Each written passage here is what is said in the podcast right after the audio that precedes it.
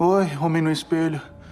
Eu me perguntei quando você ia voltar. Eu sei que tá com medo. Tô, um pouco. Sei que tá confuso e não devia ter visto nada disso. Ah, é? Não? Bom, é um pouco tarde pra isso, você não acha? Eu vou ser o quê? Um tipo de agente secreto maluco ou coisa do tipo? É um pouquinho mais complicado que isso. Mais complicado? Como assim? Eu, eu tô possuído? Eu, eu, tô com, com um demônio no corpo, é Você isso? tá em perigo e eu posso nos salvar. Que nem eu fiz ontem à noite. Mas eu não posso deixar que você interfira no que eu ainda tenho que fazer. Então você vai fazer o seguinte: vai deitar naquela cama ali atrás e tirar uma boa soneca. Você tá brincando? Soneca, eu nunca mais vou dormir de novo. Tá me ouvindo? Olha, eu não me importo com o quão bonito você é.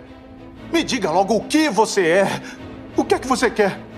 Quer mesmo saber? É, eu quero saber. Eu sirvo com Shu. Sou o avatar dele. E você também é. Mais ou menos.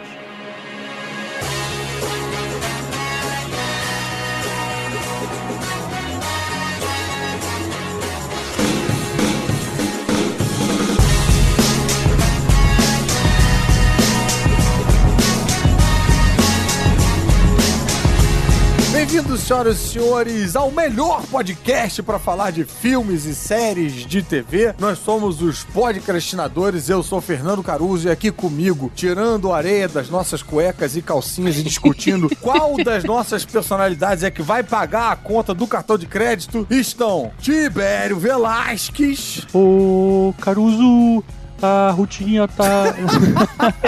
ah, não. Esse é outro da Lua, né? Putz, cara, essa. Entendi a referência. Você é obrigado a começar o episódio dando o braço a torcer. Essa piada foi genial. Tá de Ah. parabéns, Tibério. Não, assim, o maneiro é que essa piada já separa a galera por idade, né? Porque assim, você precisa estar aí né? numa certa faixa etária pra ter pescado. E a gente mostra também que o Tibério, quando quer, ele faz piadas boas. Ou seja, o humor dele é de lua. Não, e, e pior, não é quando quer, que é mó sem querer, saca? Não é quando eu quero. Você acha que eu tento, assim, ah, eu vou fazer. É o Ah, que eu certo. consigo. Eu esqueci de dar as credenciais do Tibério. O Tibério começou já sem credencial, mas diretamente do Eu Vi, o crítico de cinema e músico Elvésio Parente. Cavaleiro negro, cavaleiro do mal. Empunha sua espada em nome do metal. Esse não é da lua, é, é referência- outro cavaleiro, mas eu lembrei disso porque isso é metalmorfose, primórdios do metal brasileiro. Então, assim, poucas pessoas vão reconhecer isso. Essa eu não tenho, cara. Eu só pensei agora, só que não dava tempo de pegar a música O Sósia, do Roberto Carlos, que é do Getúlio Cortes. Achei que você fosse pegar o. Na lua, da estrada, e nós. Nós da floresta. Escrevam aqui a lista de sugestões que a gente dá um jeito de botar na próxima Tá. gravação, quando a gente for gravar de novo sobre o Cavaleiro da Lua. Beleza. Podia ser Walking on the Moon. Pô, olha aí, ó. Tantas. Sting, Só Lua lá. tem tantas, pois é. Pois é. Podia ser o álbum inteiro do Pink Floyd. É, tem várias coisas. A rainha da porra toda, a dona do experimento 237, senhoras e senhores, abram alas para Nadia Lírio. O problema de gravar Moon Knight é, é o risco de ser substituído a rainha da porra toda pelo Goblin caótico, né? A gente nunca sabe qual dos dois vai chegar. Mas tá tudo certo. A Aí, gente fica eu não aqui. peguei essa referência. Eu tô preocupado que eu, eu só entendi a piada do Tibério. Eu tô preocupado comigo agora. Será que quem veio foi o Fernando Caruso ou. A minha foi específica. A minha era pra quem ouvia metal no Brasil na década de 80. São poucos. Tá, aqui é, né, 80% dos nossos ouvintes, com certeza.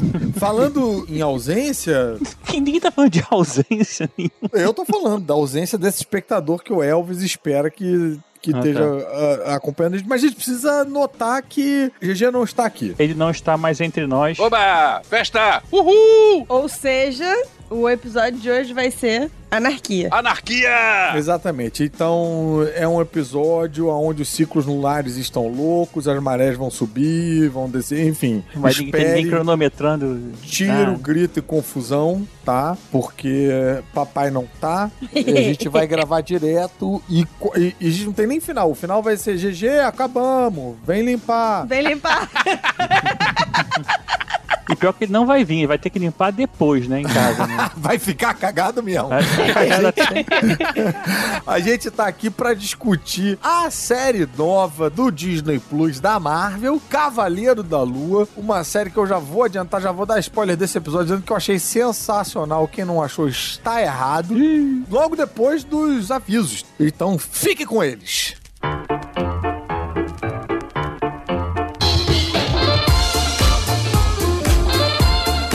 Opa, opa!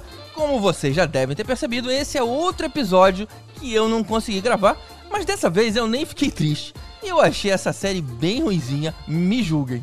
Eu fui insistindo porque é Marvel e Marvel sempre tem um voto de confiança. Aí eu achei o primeiro fraco, esperei o segundo, também não curti tanto, e aí veio o terceiro, e a decepção já tomava conta de mim, e aí eu me forcei a ver o quarto, que seria o Go No Go. E veio aquele episódio do hospício elogiadíssimo por todo mundo, e que eu achei um saco. Aí eu parei aí e descobri o fim da série editando esse podcast. Aí convenhamos, né? É só Cavaleiro da Lua. Não é que ele vai ser fundamental na luta contra o novo grande vilão no meio de tantos outros. Se ele estiver junto, vai estar de figurante e lá no fundo. Eu acho que não vamos nem chamar o Oscar Isaac. Vai ter um CGI só do uniforme mesmo. E é aquela história, né? Tem muita coisa boa rolando por aí pra gastar tempo com algo que não é pra mim. Mas eu gostei de ver meus companheiros de podcast animadíssimos sobre e eu espero que vocês também tenham gostado tanto quanto eles. Então é isso? Ah, se você tá ouvindo esse episódio na semana que foi pro ar, não deixa de dar um pulo no Planetário da Gávea, no Rio de Janeiro, dia 4 do 6, nesse sábado, que vai ter o evento Dia Geek vai ser de 11 da manhã às 2 da tarde e vai ter Arena Jedi, quizzes, bate-papo com o Conselho Jedi e o Tibério vai estar lá no palco falando sobre a série Obi-Wan e o futuro da saga. O evento é gratuito e está sendo organizado pelo próprio Planetário. Bora lá conferir! Então é isso. Antes da gente ir pro tema, vamos agradecer os nossos apoiadores, que são os responsáveis por esse episódio existir e chegar na sua mão. Então, muito obrigado a todos eles que contribuem com qualquer valor, mas principalmente os nossos apoiadores Ioda: Mário Rocha, Sérgio Salvador, Gilberto Queiroz, Fábio Matos, Ricardo Pires Ferreira, Camila Nabuco, Maria Fernanda Marinoni, Eduardo Starling, Gabriel Teutista, Rodrigo Aquino, Carlos Eduardo Valese, Patrick Damian, Guilherme Agostini, Eduardo Tomazetti e Pedro Neto aos Super Sardins, Alexandre Bom, Hugo Félix, Sérgio Camacho e Renato Veiga, aos Mestres dos Magos, Bruno Mancini, Marcos Especa e Marcelo Parreira, e finalmente aos nossos Tanos, Hugo Fagundes, Mariana Herrera e Ricardo Varoto. Se você vê valor nesse projeto, considera dar um pulinho lá em apoia.se barra podcastinadores e contribuir com o fundo necessário para que esse podcast continue existindo. Você pode fazer uma contribuição esporádica ou regular, preferencialmente. Beleza? Então comenta aqui no post desse episódio se você curtiu ou lá nas nossas redes sociais no arroba podcast. Lá você também encontra os arrobas de todos nós. Então é isso, bora pro tema.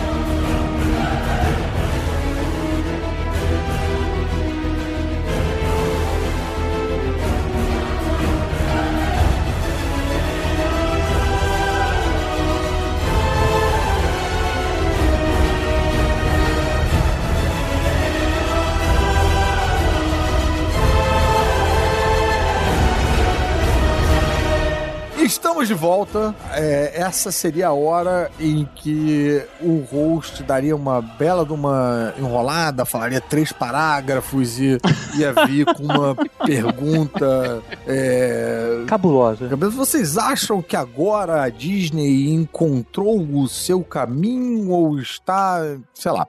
Então, todo mundo viu o Cavaleiro da Lua? Essa é a pergunta que eu tenho.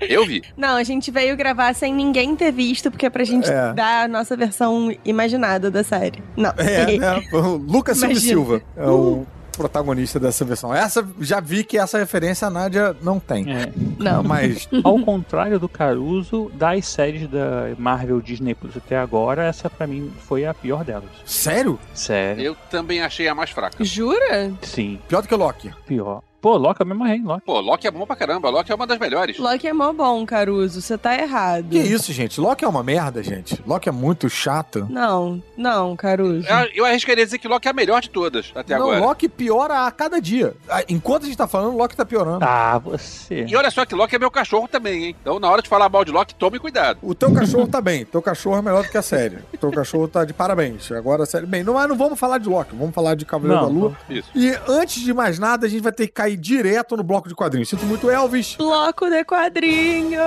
Então, dá tempo de tirar a música aqui do Sósia? Tá, Do vai lá Roberto tirar a Carlos? música e Tudo volta. começou.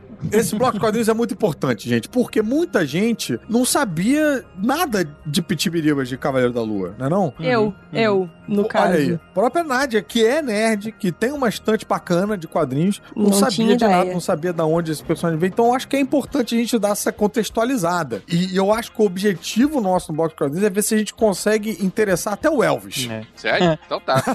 Tá lançado o desafio. Olha, mas o Cavaleiro da Lua, o Elvis, ele Hum. começou enfrentando o lobisomem, olha aí. Uau, que coisa legal. Lembra que vocês falaram num episódio lá atrás, falando não sabia que tinha lobisomem na Marvel? É verdade. é. Eu não sei nada de lobisomem, não. No episódio de Morbius, vocês falaram isso. Teve, teve sim, a gente falou. E aí eu mandei, tipo, falando que absurdo vocês falaram que não, sabe, no- que não tinha lobisomem na Marvel, quando o filho do Jonah Jameson é um lobisomem. Esse eu não sabia que era ele. Nádia ficou bolada com o drama, com a novela que é CC.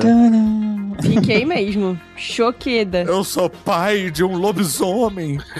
Mas eu lembrei depois também que tinha mais de um lobisomem na Marvel. Tem uma época na Marvel que ela deu uma, uma tirada pra tu lado no terror. Olha aí o Elvis interessante. Teve Drácula, teve lobisomem. Nessa aí, o Blade, ele, ele bebe um pouco nisso aí, né? Porque ele relacionava com, com o Drácula também. E o Cavaleiro da Lua surgiu lá nessa revista que era Werewolf by Night. Não era isso, Tibério? Uhum. Acho É. que era. Eu tô sem Wikipedia na minha frente, tá só de memória mesmo aqui. Mas fiquem à vontade pra corrigir a gente várias vezes sem antes olhar se alguém já corrigiu primeiro ou não.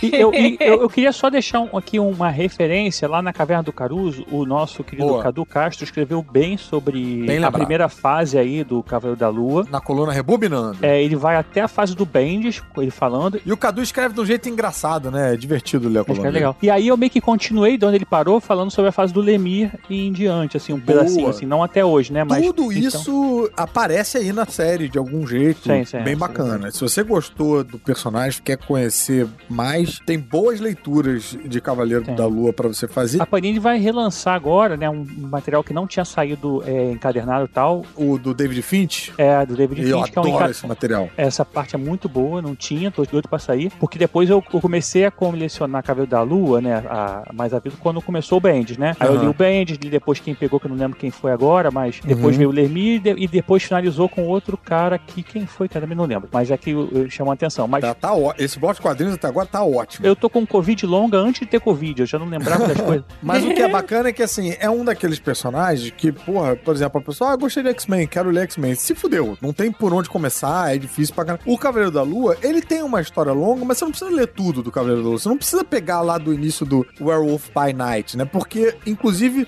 isso é que eu acho interessante do personagem, que ele é um personagem tão merda, gente, tão esquecido, que o que aconteceu? Em algum momento, outro roteirista foi pegar e trocou o nome do personagem. E aí ficou tipo, ué, mas na revista tal ele tinha um nome, na outra revista tal ele tinha um nome. E aí, em algum momento, um roteirista resolveu organizar e falar: não, ele é maluco. Ele tem múltiplas personalidades. E aí que começa esse lore aí do Cavaloro da Rua. É, de ter múltiplas personalidades e tal, né? Ele também tem uma, uma importância aí pra quem é mais fãzoca de quadrinhos, que foi onde começou o Bill Sekenvich também, que é um cara hoje que, porra, Ah, é verdade. muito bombado, né? Ele tava ali ainda fazendo umas coisas um pouco mais no, no Marvel Way, né? Mas aproveitando. Marvel Way eu quero dizer, tipo, aquele traço mais com cara de igual a todos os, todos os gibis. É, não era muito traço que- reconhecível Malucão, dele né? hoje, é, que, que chama atenção. Mas Cavaleiro da Lua, ele é difícil achar material dele aqui no Brasil hoje, porque essas... É, saiu aquela Paladinos Marvel e tal, mas eu não diria pra pessoa começar por ele, não. Não, não, eu começava dessa, dessa fase do David Finch mesmo, que vai sair, tá saindo pela Panini. E depois tentaria do Bendis, que é difícil. Então, essa fase que a gente tá dizendo pra galera pular, ele basicamente é, e ele foi muito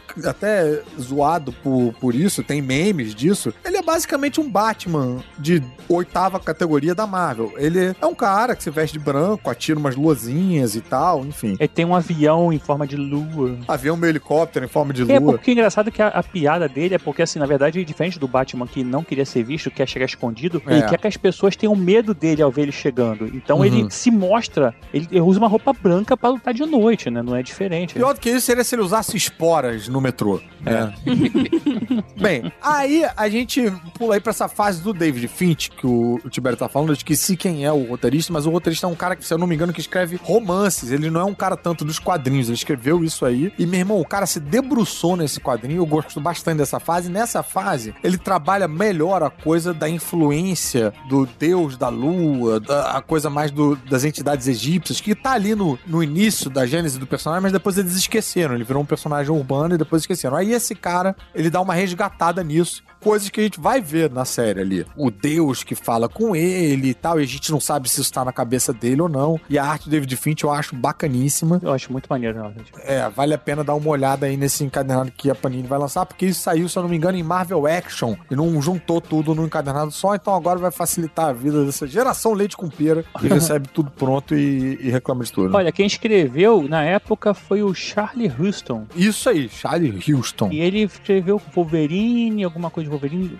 mas ele escreveu, na verdade, ele escrevia, tipo, livros, thrillers, né? Uhum. Tipo, histórias meio assim, não era realmente, a quadrinhos não era É. original e, cara, dele. acho que ele usou essa habilidade dele de, de escrever thriller e tal pro Cavaleiro da Lua, porque, cara, eu me lembro de ser uma leitura que te prende bastante, assim, que você devora, né, rápido. Não sei se também por conta da arte do David Finch, que eu sou tiete do, do Finch. Sou... É, tem uma coisa nessa fase que é boa, porque assim, ele meio que dá uma repaginada na história toda. Então, assim, eu não sei se nessa época já chegou a ser tipo um reboot, mas. Ou pelo menos um retcon da história do Cavaleiro da Lua. É aquele, eu acho que aquele soft reboot ali, né? Tipo, não era nada. É, então você consegue começar a ler e começa a entender, assim, você não precisa, ah, já precisava ler coisa antes. Não. É um bom ponto de partida, eu acho. Dá pra começar a ler dali tranquilamente. Aí a gente tem essa fase do Bendis que o Tibério falou, que eu acho particularmente genial. O Brian Michael Bendis é um cara que eu acho que escreve muito engraçado, ele tem uns diálogos orgânicos e tal. E nessa fase, eu tô dizendo fase, mas não é fase, são dois encadernados só. E ali a gente trabalha bem a esquizofrenia do personagem. Engraçado que assim, a gente vê na internet alguns memes aí dele, que é tipo, é, bullshit, não sei o que, né? Tipo, e, na verdade é tudo meme, tá, pessoal? Essa- essas coisas Uhum. que ele sacaneia o Drácula, que o Drácula tá devendo pra ele, isso aí é tudo meme, não, não tá no quadrinho de verdade, não, tá? É, Não acredita, não. É fake news. é, mas seria engraçado.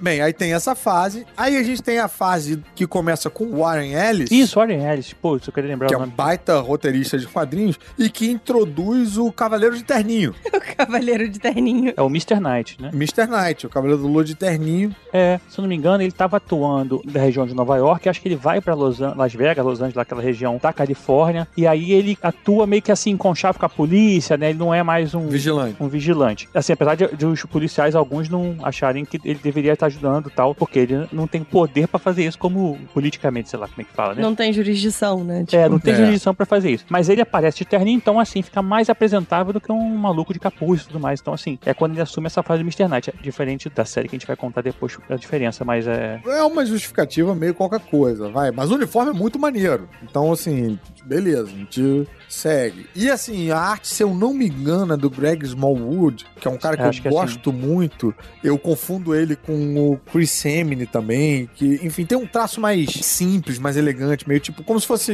o, que alguns sommeliers de quadrinhos chamam de o traço linha clara, né? Tipo, ela vai mais tintim, simplista e tal. O colorista faz uma parada que eu acho muito interessante, que é o branco do Cavaleiro da Lua não é branco, é ausência de cor. Então gera uma composição de imagem muito bacana, assim, com o personagem parece estar sempre meio como se estivesse um pouco estourado, meio silhueta, ele não coloca é, é, sombra no- no- nos uniformes e tal. Cara, achei, porra, muito elegante esse quadrinho e hum, histórias boas. E aí a gente entra na fase do Lemir que pega dali e continua. Muito divertido também. É, o Lemir já trata mais a parte psicológica. Tu fica viajando se é verdade ou se é, é cabeça dele, se é alguma coisa. N- Não é mais um quadrinho pra entender, é um quadrinho pra curtir. É pra você entrar na viagem. Aí, tipo, tem uma hora que parece que o próprio quadrinho é um programa de televisão. Aí depois você vê que o programa de televisão tá na cabeça dele. Ele faz experimentações na linguagem, o que é muito interessante, mas você tem que ir aberto pra isso. Tem uma hora que, tipo, vira meio que como se fosse um, um anime, um mangá, assim, tipo, no, na lua, com ficção científica, com naves atirando e tal, e foda-se. Depois volta na outra edição pra uma parada normal. É, Então, não, isso aí é porque, na verdade, é cada vez que você muda a personalidade, aparece personalidades novas dele Aham. e tal, ele vai mudando a forma até todas elas se juntarem e, na verdade, enfrentar o principal vilão do Cavaleiro da Lua, que é o Khonshu, na verdade, não é nem Olha ele aí. próprio, né? É quando as facetas dele, né, do, do Mark, o Steven, o Jake e tal, Aham. eles se unem pra entender que, na verdade, eles precisam ter controle sobre ele, que, na verdade, é sobrepujar o, o, o, o deus egípcio, né? Porque, na verdade, usa eles como, como avatar e tudo mais. Então, É isso aí. Pô, Tibério lembra melhor do que eu. Excelentes quadrinhos pra se ler, todos ótimos. Mas essa troca toda aí de roteiristas e de fases, não sei o que, tá? Não, não, não dá pra fugir de uma. Todos são muito bons, mas é uma. Cara, é um lore meio bagunçado. Até porque ele começa sem poderes, depois é que aparece esse esquema aí de ser o emissário do deus egípcio, que aí concede alguns poderes pra ele, mas não sabe direito qual. Enfim, é meio bagunçado. E aí a série de TV eu acho que pega tudo isso e organiza bonitinho, gente. Porra, acho que eles fizeram uma adaptação bacana. Mas vamos encerrar esse bloco de quadrinhos aqui. É, a não ser que o Elvis queira acrescentar alguma coisa. Hum, eu acho que. Pode seguir. Tá bom, então tá. Então fica aí né, essa dica pra vocês catarem esse Cavaleiro da Lua do Charles Houston com David Finch, depois o do Brian Michael Bendis com Alex Maliv. Esse tem que torcer pra relançar, porque vai ser impossível achar por menos de mil reais na internet, que o pessoal Ah, tá passando a mão. é? Tá esgotadão. Mentira, olha aí. Bem, eu tenho aqui. Quem quiser, me pe... vem aqui ler. Não vou emprestar, não, mas se quiser ler aqui, eu deixo. O do Brian Michael Bendis com uma Liv, é, que são dois encadernados, e esse aí do Warren Ellis, que depois passa o bastão pro Jeff Lemire, é, que tem vários desenhos diferentes, e aí são, cara, uns sete E volumes. depois tem alguém que pega também, que é bem legal também. Na verdade, depois, depois do Lemire ainda tem mais um, É, né? a continuação é legal porque tem um vilão que aparece que lembra muito o Ethan Hawke aí do, da série também, que na verdade é o cara que ele emula um deus do sol, né? Cara, acho que isso aí eu não li, não. É bem legal. E ele gera um. um- ele tem uma seita também, que vai pra uma ilha, sabe? Aí depois ele fica entre ser inimigo e, e bom, sabe? É bem interessante. E, e lembra um pouco. Então todos os elementos da série estão aí espalhados nesses quadrinhos que a gente Então, falou. então, então, vale a pena. E você lê rápido, não é muita coisa, porque é só é realmente essa linha aí, não é vai pra lá, volta aqui, no quadrinho do fulano, no quadrinho do não, tudo quadrinho dele mesmo, próprio, acabou. É, tudo autocontido, né? Isso é, É. muito bom. também. Então é, tá, isso é bem bom. vamos falar da série então. Saímos do bloco dos quadrinhos. Música de saída do bloco dos quadrinhos.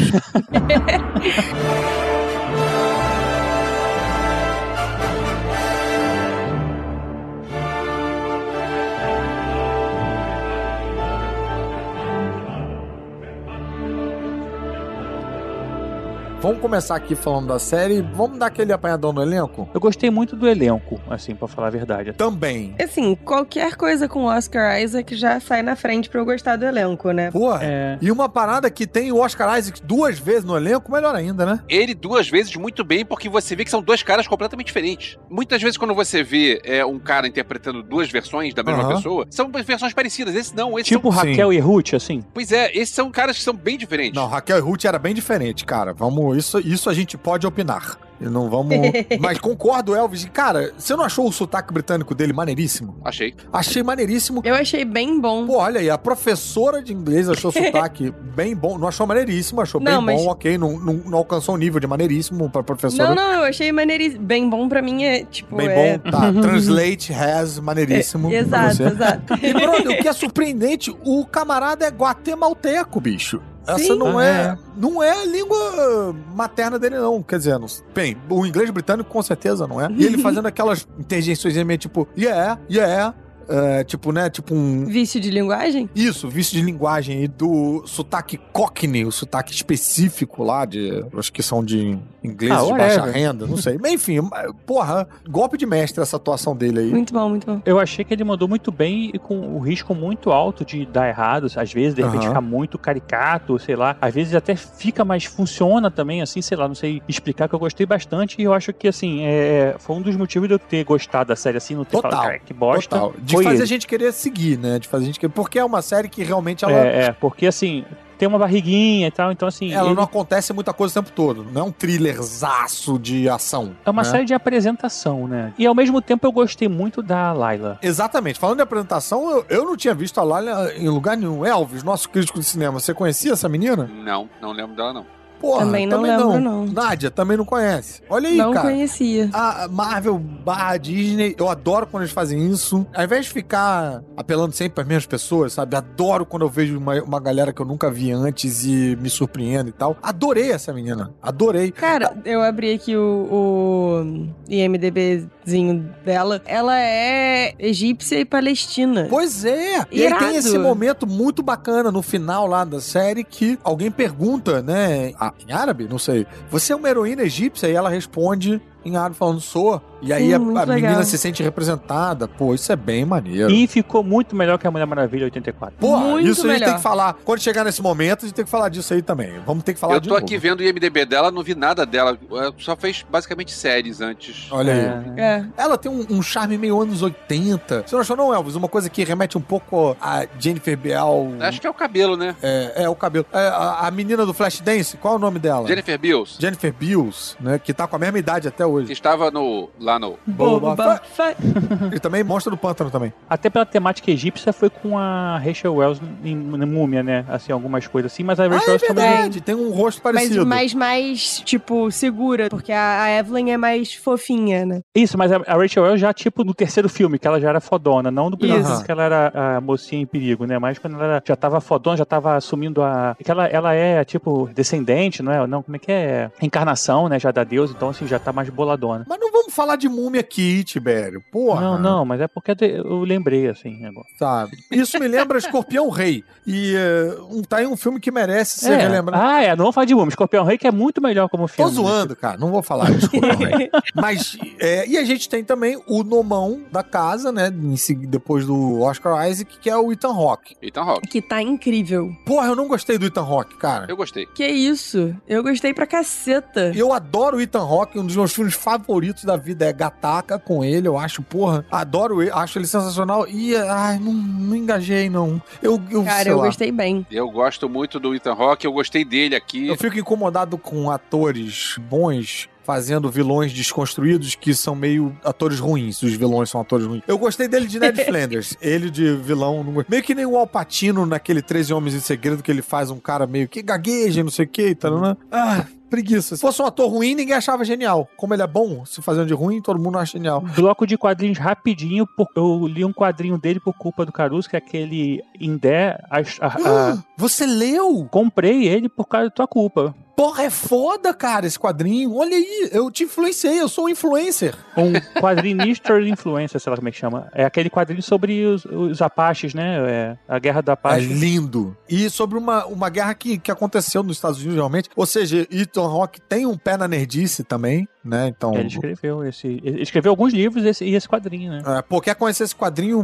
Bota aí é, em Dé com, Com H, é. com H no final, o Caverna do Caruso, no Google, que eu escrevi resenha. Quem me deu foi meu sogro, me deu de presente lá. No, Ah. da, trouxe da New York Comic Con. Pô, esse quadrinho é muito bom. Mas então vocês gostaram pra caramba do Ethan Hawke? Vocês acharam? Eu gostei. Cara, eu também. curti bem. Por quê? Achei bem bom. Não sei. Talvez seja porque eu gosto do Ethan Hawke. Talvez. Eu, pois é, eu simpatizo com ele. Eu acho, eu acho que ele passou a, a loucura do personagem, sabe? Assim, de ser aquele negócio. Mas engraçado, pra mim ele não, não me pareceu louco, não. Ele pra mim pareceu com uma missão bem clara e lógica. Meio, meio Thanos, assim, né? Tipo, na cabeça dele, lógica, né? Assim. É, sim, sim. Eu, de- desde que eu descobri que o Ethan Hawke e o Evan McGregor, eles têm idade pra, se a gente morasse na mesma cidade, a gente podia estudar na mesma sala no colégio, aí eu passei a simpatizar mais ainda com os dois, o Ethan Hawke e o Evan McGregor. Olha aí. E, e de elenco, assim, a gente tem um elenquinho Tem de mais apoio, um. mas que, quem? A voz do, a voz do Conchu. Ah, é verdade, que é muito boa, né, cara? F. Murray Abraham. Chamaram o F. Murray Abraham pra não mostrar a cara dele, pra só ficar na voz. Porra, e ele fez um excelente trabalho naquela voz ali, nossa senhora, cara. Sim, maneiríssimo. Agora, de elenco de apoio, tem uma, né, umas participações divertidas lá no museu e tal, tal, tal, mas nada também muito. ei, Ah, né? É uma série que se sustenta realmente em torno desses três atores ali. É, eu acho que se um tivesse deixado a bola cair, ia dar ruim, cara. Porque é muito, muito eles, muito. Pra mim, o Ethan Rock deixou a bola cair e continuou boa a série. Não, eu, eu- gostei da atuação dele, assim. Achei que ele entregou bem o papel que ele queria passar, sabe? Agora, eu queria falar de uma peça importante na equipe, mas não no elenco, é, que já que a gente tá nesse momento meio bastidores, que me chamou muito a atenção. A fotografia achei lindíssima, achei, porra, muito maneira. Agora, a edição Rapaz, me chamou muita atenção a maneira como eles juntavam de uma cena pra outra, como faziam o Oscar Isaac dialogar com ele mesmo nos cortes de cena, a coisa de você pegar o reflexo na água e girar a câmera, uns posicionamentos de câmera que, cara, bicho, isso não pode ter sido decidido na ilha de edição, isso tinha que estar no roteiro, cara. Eu achei muito inventivo, pra usar uma palavra que a gente usa pouco aqui. e um negócio que às vezes transformava uma cena mundana em uma, uma, uma- uma obra de arte pra mim. Porra, vibrei com esses, com esses, esses cuidados O ali. pessoal vai estar muito bolado com o Cardoso chamando de obra de arte uma cena de Cavalo da Lua. Nem todo mundo gostou tanto Ah, assim, não, bicho, que isso, cara. A gente, olha só, quando ele reclama, as pessoas reclamam. Aí quando ele elogia também não pode. Nádia, eu sou alvo de reclamação geral. Eu tenho. É, mó bullying, mó bullying com o Caruso, não gosto. Obrigado, Nádia. Eu precisava da rainha da porra toda me defendendo, mas é isso aí. Eu venho pra cá, as pessoas clicam num programa onde as pessoas emitem a opinião e reclamam das opiniões que as pessoas emitiram. Enfim. É, um absurdo. É, Não, mas as pessoas têm dia de opinar também. Não tem que concordar com a gente, apesar de estarem erradas quando não concordam, mas assim, a gente. Mas, Tibério, olha, eu acho muito estranho. As pessoas falam umas coisas que eu não teria coragem de falar ao vivo pra ninguém, não, cara. É, já- a gente falou sobre isso já. né? Pois é, né? Tudo que eu falo mal de vocês, eu falo escondido de vocês. Eu não falo na cara de vocês. É verdade. É o Imagina. mínimo de Exato, educação, gente. entendeu? Só fala pelo Skype. O dia que encontrar ao vivo não tem isso, não. Por isso que quando a gente jogou aquele negócio, aquele doble, eu tomei umas porradas na mão que era foda mesmo. eu nunca queria ser o primeiro que o me. Mas vem cá, vocês, só eu pirei com essa edição, vocês cagaram pra edição. Não, achei maneira. Não, eu gostei, curti, curti. Porra, Mas, obrigado. na verdade, assim, eu, eu fiquei meio reclamando sobre. Reclamando não, mas toda hora que apareceu um, um reflexozinho na. A gente fez um episódio, vale aí o pessoal é, que quiser Mas mais. vocês fizeram o, o, o play, dá o a play. gente fez um o o play. play do piloto, né? Então, toda vez que aparecer uma, uma reflexozinho, olha o reflexo, olha o reflexo. eu enchi um pouco de saco com isso. Mas se o pessoal, inclusive, a gente já falou de episódio a episódio aqui, né, dos seis episódios, e aí, mas se o pessoal quiser mais a fundo, ouvir a gente falando do primeiro episódio, principalmente, dá- usa o nosso dá o play lá pra acompanhar. Um episódio inteiro sobre, né, o, o primeiro episódio, só catar o, E- dar o play. Exatamente. E o pessoal falou que ouviu agora e falou que eu falei bem e acertei muita coisa. Então olha aí, ó. Olha aí, lá, tá vendo? lá na frente, ó, rapaz, aqui, é- aqui tem informação, né?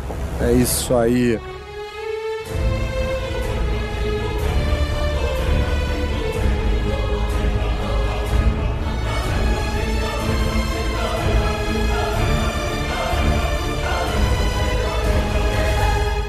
Primeiro episódio. O primeiro episódio ele começa com uma pessoa que a gente não sabe, mas depois descobre que é o Ethan Hawke aí, que é o, o Arthur Harrow, pisando aí num sapato com pedaços de cacos de vidro. Nossa, que e coisa uma tatuagem esquisita. com um símbolo lá de é, uma balança com cara de jacaré, e uma bengala com cara de jacaré, e um jacaré com cara de Não, jacaré. Esse poder de pisar em caco de vidro é tipo um po- superpoder muito inútil. É, Depois de criar a sandália Crocs, ele usa a sandália Cracks.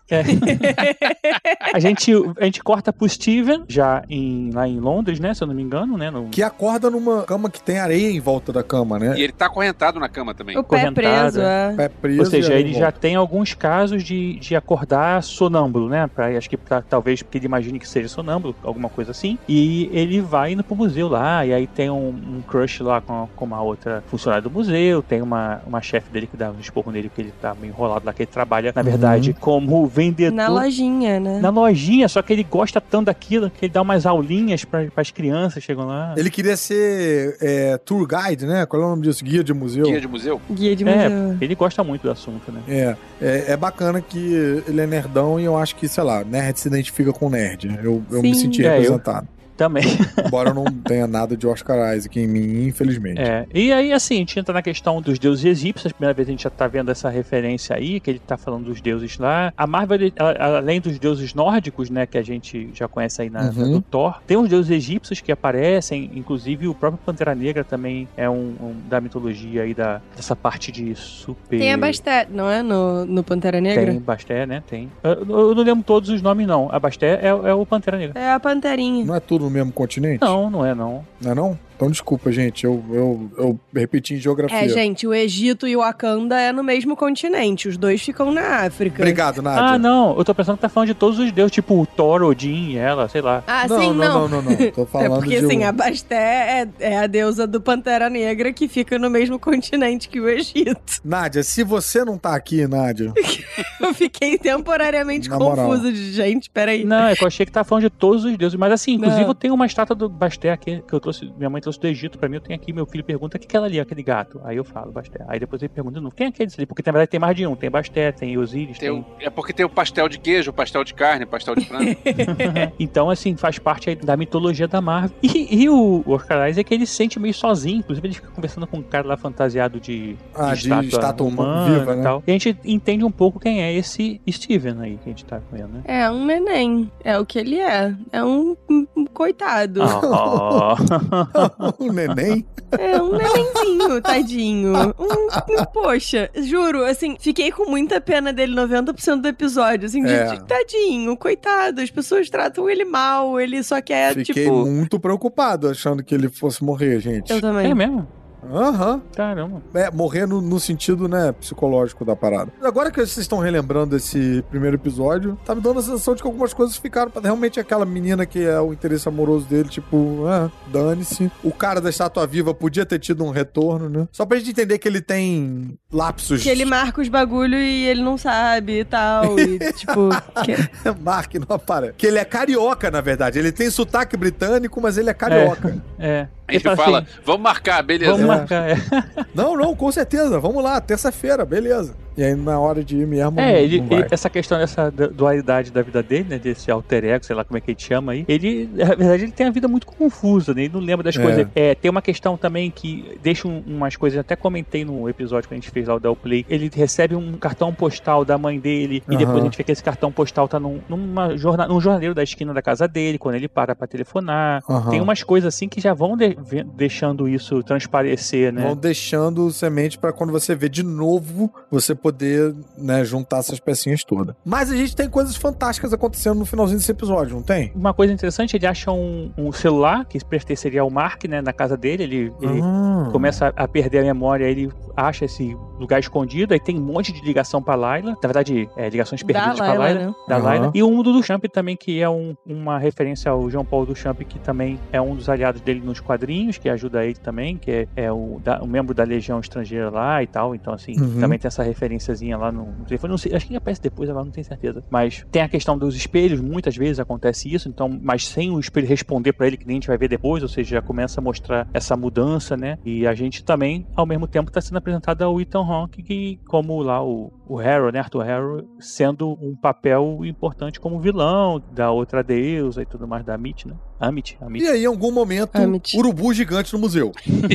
Urubu gigante no museu. Não é no primeiro episódio que a gente tem urubu gigante no museu? E uns monstrão correndo atrás? Sim, ó, quando aparece o monstro a primeira vez, que na verdade é, a gente descobre que só ele consegue ver, né? As outras pessoas não veem. Isso é tudo no primeiro ou a gente só vai descobrir isso amanhã? É tudo. No final do primeiro episódio, ele se transforma no Cavaleiro da Lua. Eita, que é muito maneiro, rapaz. Aliás, essa transformação, uma coisa que, porra, eu, gente, desculpa, eu sou meio lerdo. Eu demorei muitos episódios pra me ligar. Esse Cavaleiro da Lua, ele é meio múmia, né? É. Ele, ele tem umas faixas, uns- assim. umas faixas. sim. É, eu achei legal, cara. Eu achei legal. Eu achei legal também e me pareceu, tipo, cara, um spawn que deu certo, assim, porque tem um uniforme meio que, que se mexe e tal. Porra, era tudo que eu queria quando eu tinha, sei lá, 14 anos. Essa série, ele saiu bem dos quadrinhos, assim, nessa questão, assim. esse- Saiu, o uniforme cara. tem a vida própria, Porra. aquelas luazinhas ele arranca do peito e, e joga Pô, e tal. vamos, fala a verdade, é mais maneiro do que nos quadrinhos, cara, o uniforme dele no- na série. Ah, eu gosto mais o, o estilo Batman de ser. De ser um cara mesmo fazendo. Ah, Tibério, não, cara. Tenho certeza que você Ué, ficou mais mas é. empolgado com, com aquela transformação do que com o Mark Spector botando uma calça. Ah, não, cara. Cara, mas é que eu lembro do Rambo, lembra que o Rambo tananana, e ficava botando assim, até amarrar a faixa na cabeça pra, pra, É, pra, pra porrada?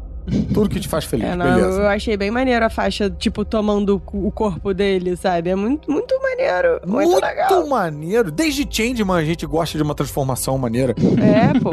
Meu irmão, pode até mudar pra outra tela e fazer a- o mesmo take de transformação, estilo Sailor Moon, que eu vou ficar feliz todos os episódios. Se a transformação for maneira. Imagina o Oscar Isaac, tipo uma silhueta de estrelinhas e tal. Esse primeiro episódio serviu pra apresentar aí o Steven, ver que a gente, ele- a gente entende que ele tem uma outra personalidade que a gente não conhece, depois descobre aí que é o Mar, e conhecer aí a primeira vez o uniforme do Cavaleiro da Lua e do inimigo dele. É bem, é bem assim, é bem apresentado. Ainda não apareceu os caravelho ainda, né? O, a, o negocinho que o Ethan Hawke quer. Não, não, isso aí é só depois quando eles vão lá pra Tá, coisa. mais- beleza. Então tá. Encerramos o primeiro episódio, não é isso? Confusamente, mas sim. A gente, assim, eu gostei muito da primeira, achei fiquei empolgado pra continuação. Coisa que eu não fiquei em alguns episódios depois, eu fiquei empolgado no final desse. Eu falei, quero ver o próximo episódio. Sim. E assim, porque eu acho que eles, eles fizeram uma apresentação boa. Isso que você falou, cara, é engraçado, Tibério, porque assim, realmente é uma série que ela, em termos de acontecimentos e tal, ela não é muito empolgante. Mas eu acho que é uma história tão bem contada que me deixava muito curioso para. Para ver o que ia vir depois, sabe? As É, atuações. eu acho que ela deixava os ganchinhos, né? Tipo, bem, bem deixados, assim. Não, e cara, boas atuações, bem dirigido, boa fotografia, boa edição, pô, uma trilha compondo bem ali. Por exemplo, que nem o Tarantino pega aquela cena lá no Era uma Vez em Hollywood. Hollywood. Aquela cena lá do que ele vai naquele. aquela espécie de velho oeste hippie lá nele. Meu irmão, ele vai lá procurar o cara, o cara tá lá e ele volta. É isso a cena. Mas, cara, uma cena é muito tensa. Em termos de diálogo e, e- e de roteiro, você vai dizer de acontecimentos. Ali não aconteceu quase nada. Mas a direção do Tarantino conta tanta história naquilo ali que a gente fica muito tenso naquela cena, né? Tipo. Talvez, Hum. talvez o meu problema, não sei se o dos outros, mas de um modo geral, com relação à, à série, seja a expectativa de é a próxima série da Marvel Pode ser. e a gente tava em outra vibe. Sim. Ah, não quero ver isso, eu quero ver outra vibe. Até porque a vibe do Gavião Arqueiro, que foi a anterior, né, em termos de live action, era muito mais acelerada. Muito, Muito mais Marvel. É, muito mais Uhum. coisa acontecendo, e piu-piu-piu, e tiros e tal, e piadinhas e tal. Essa não, essa é outra, realmente outra pegada, né? Ah, essa, essa tem muita piadinha, pô, pelo amor de Deus. Piadinha tem, mas. Não, em comparação a, a Gavião Arqueiro, É, assim, tem muita comédia, mas não piadinha, se é que isso faz sentido. Ah, tá. Faz tá. sentido, não, entendi. faz É. sentido. É, porque a outra é mais leve, talvez, né? É. Essa é mais. é bem mais sessão da tarde, Gavião Arqueiro, né? Bem mais coloridinha, leve e tal. Bem mais, bem mais. E- É, talvez eu goste mais de Sessão da Tarde. É, engraçado. Eu acho que isso que o Alves falou faz bastante sentido, porque eu fui com uma expectativa bem baixa pra série, né? Eu fui meio tipo, e é, tem essa aí, vamos lá, vamos lá ver. E ela foi me envolvendo, e eu acho que muito por conta disso. Que os caras souberam contar bem a história, eu ficava interessado de voltar pra aquele ambiente, pra aquele universo, pra vida do, do neném, Oscar Isaac. Um neném. Um neném. Agora, por exemplo, esse primeiro episódio tem aquelas falhas de memória dele, né? Que ele, ele apaga e volta e não sabe o que aconteceu, tá todo sujo de sangue e não sabe o que aconteceu. E ele a gente sabe que, pelo menos eu sabia que o Mark tinha Mas já é nesse que ele já encontra? Não é nesse que ele encontra Já, o Ethan já, é assim, não, que ele encontra o Ethan Hawke lá no, que ele acorda lá num lugar fugindo já, né? Tipo, nos Alpes. Ué, mas se então ele tá com os caras velhos, cara. Ah, já é o escravelho já, que ele tá fugindo? É, eu achei que. É, tá certo. Então é isso, Isso mesmo. é tudo no primeiro episódio? É, tudo no primeiro episódio. Então eu retiro tudo que eu disse. Acontece muita coisa nesse episódio, gente. Não, acontece. Só que assim, aí depois a gente até não sei né, se o Verso falou, falou, ah, eu queria ver agora é, a visão do Mark, né? É, isso é uma maneira muito esquisita de contar uma história, né? Suprimindo da gente os momentos de, de, De ação. negação, né? Não, e assim, aí eu acho que eu não sei se houvesse alguém, sei lá, comentou, falou assim: ah, eu queria ver o outro lado agora, o lado do Mark Aham. fazendo isso e tal, seria legal ver. Aí eu falei: ah, não, cara, eu quero ver a história indo pra frente, não quero ver. Isso a gente sabe o que aconteceu, a gente só não sabe exatamente como. Eu acho que fui eu que falei. Foi você? Desculpa, então foi a Nádia. Não sei, eu acho. Sei lá. Mas sabe que aconteceu uma coisa engraçada? Aí eu falei: não, não quero ver a história pra frente. Mas foi tão bom, Nádia, que o Tibério roubou. Só que o que acontece? Depois, lá no quarto episódio, eu tava achando meio, a série meio lenta, eu não tava indo pra frente. Falei, porra, acho que eu queria ficar vendo a visão, aquilo que aconteceu pela visão do Mark, que eu tava mais interessado no que aconteceu no primeiro episódio do que pra frente. Isso, cara, eu achei bem curioso, assim, e corajoso até, você pular o que seria a parte mais, entre aspas, maneira de um roteiro, A né? parte de ação. Pula a parte de ação. E ainda assim, ser, porra, e conta pro cara dirigindo um caminhão num penhasco, sabe? ainda assim, ser tenso, manter a tensão e tal. É. Eu fico imaginando o cara assim, vamos contratar um diretor de, de dublês aqui? Vamos, olha só. Faz a cena de porrada, mas a gente só vai filmar a partir do momento que todo mundo tá no chão, tá bom. Eu quero ver pose de, pô, esses, esses ganharam um, um dinheiro bacana pra ficar dormindinho ali no, com molho de tomate. É. Então, na verdade, a gente tem isso. Primeiro, a gente contou realmente, como a Nádia bem apontou, muito confusamente. A gente tem isso primeiro, pra depois ter urubu gigante no museu. E aí a gente encerra com o uniforme aparecendo, né? E você fala, caralho, agora o bicho vai pegar, vamos pro segundo episódio, e o bicho não pegou. Mas vamos antes dar uma pausa e subir a trilha.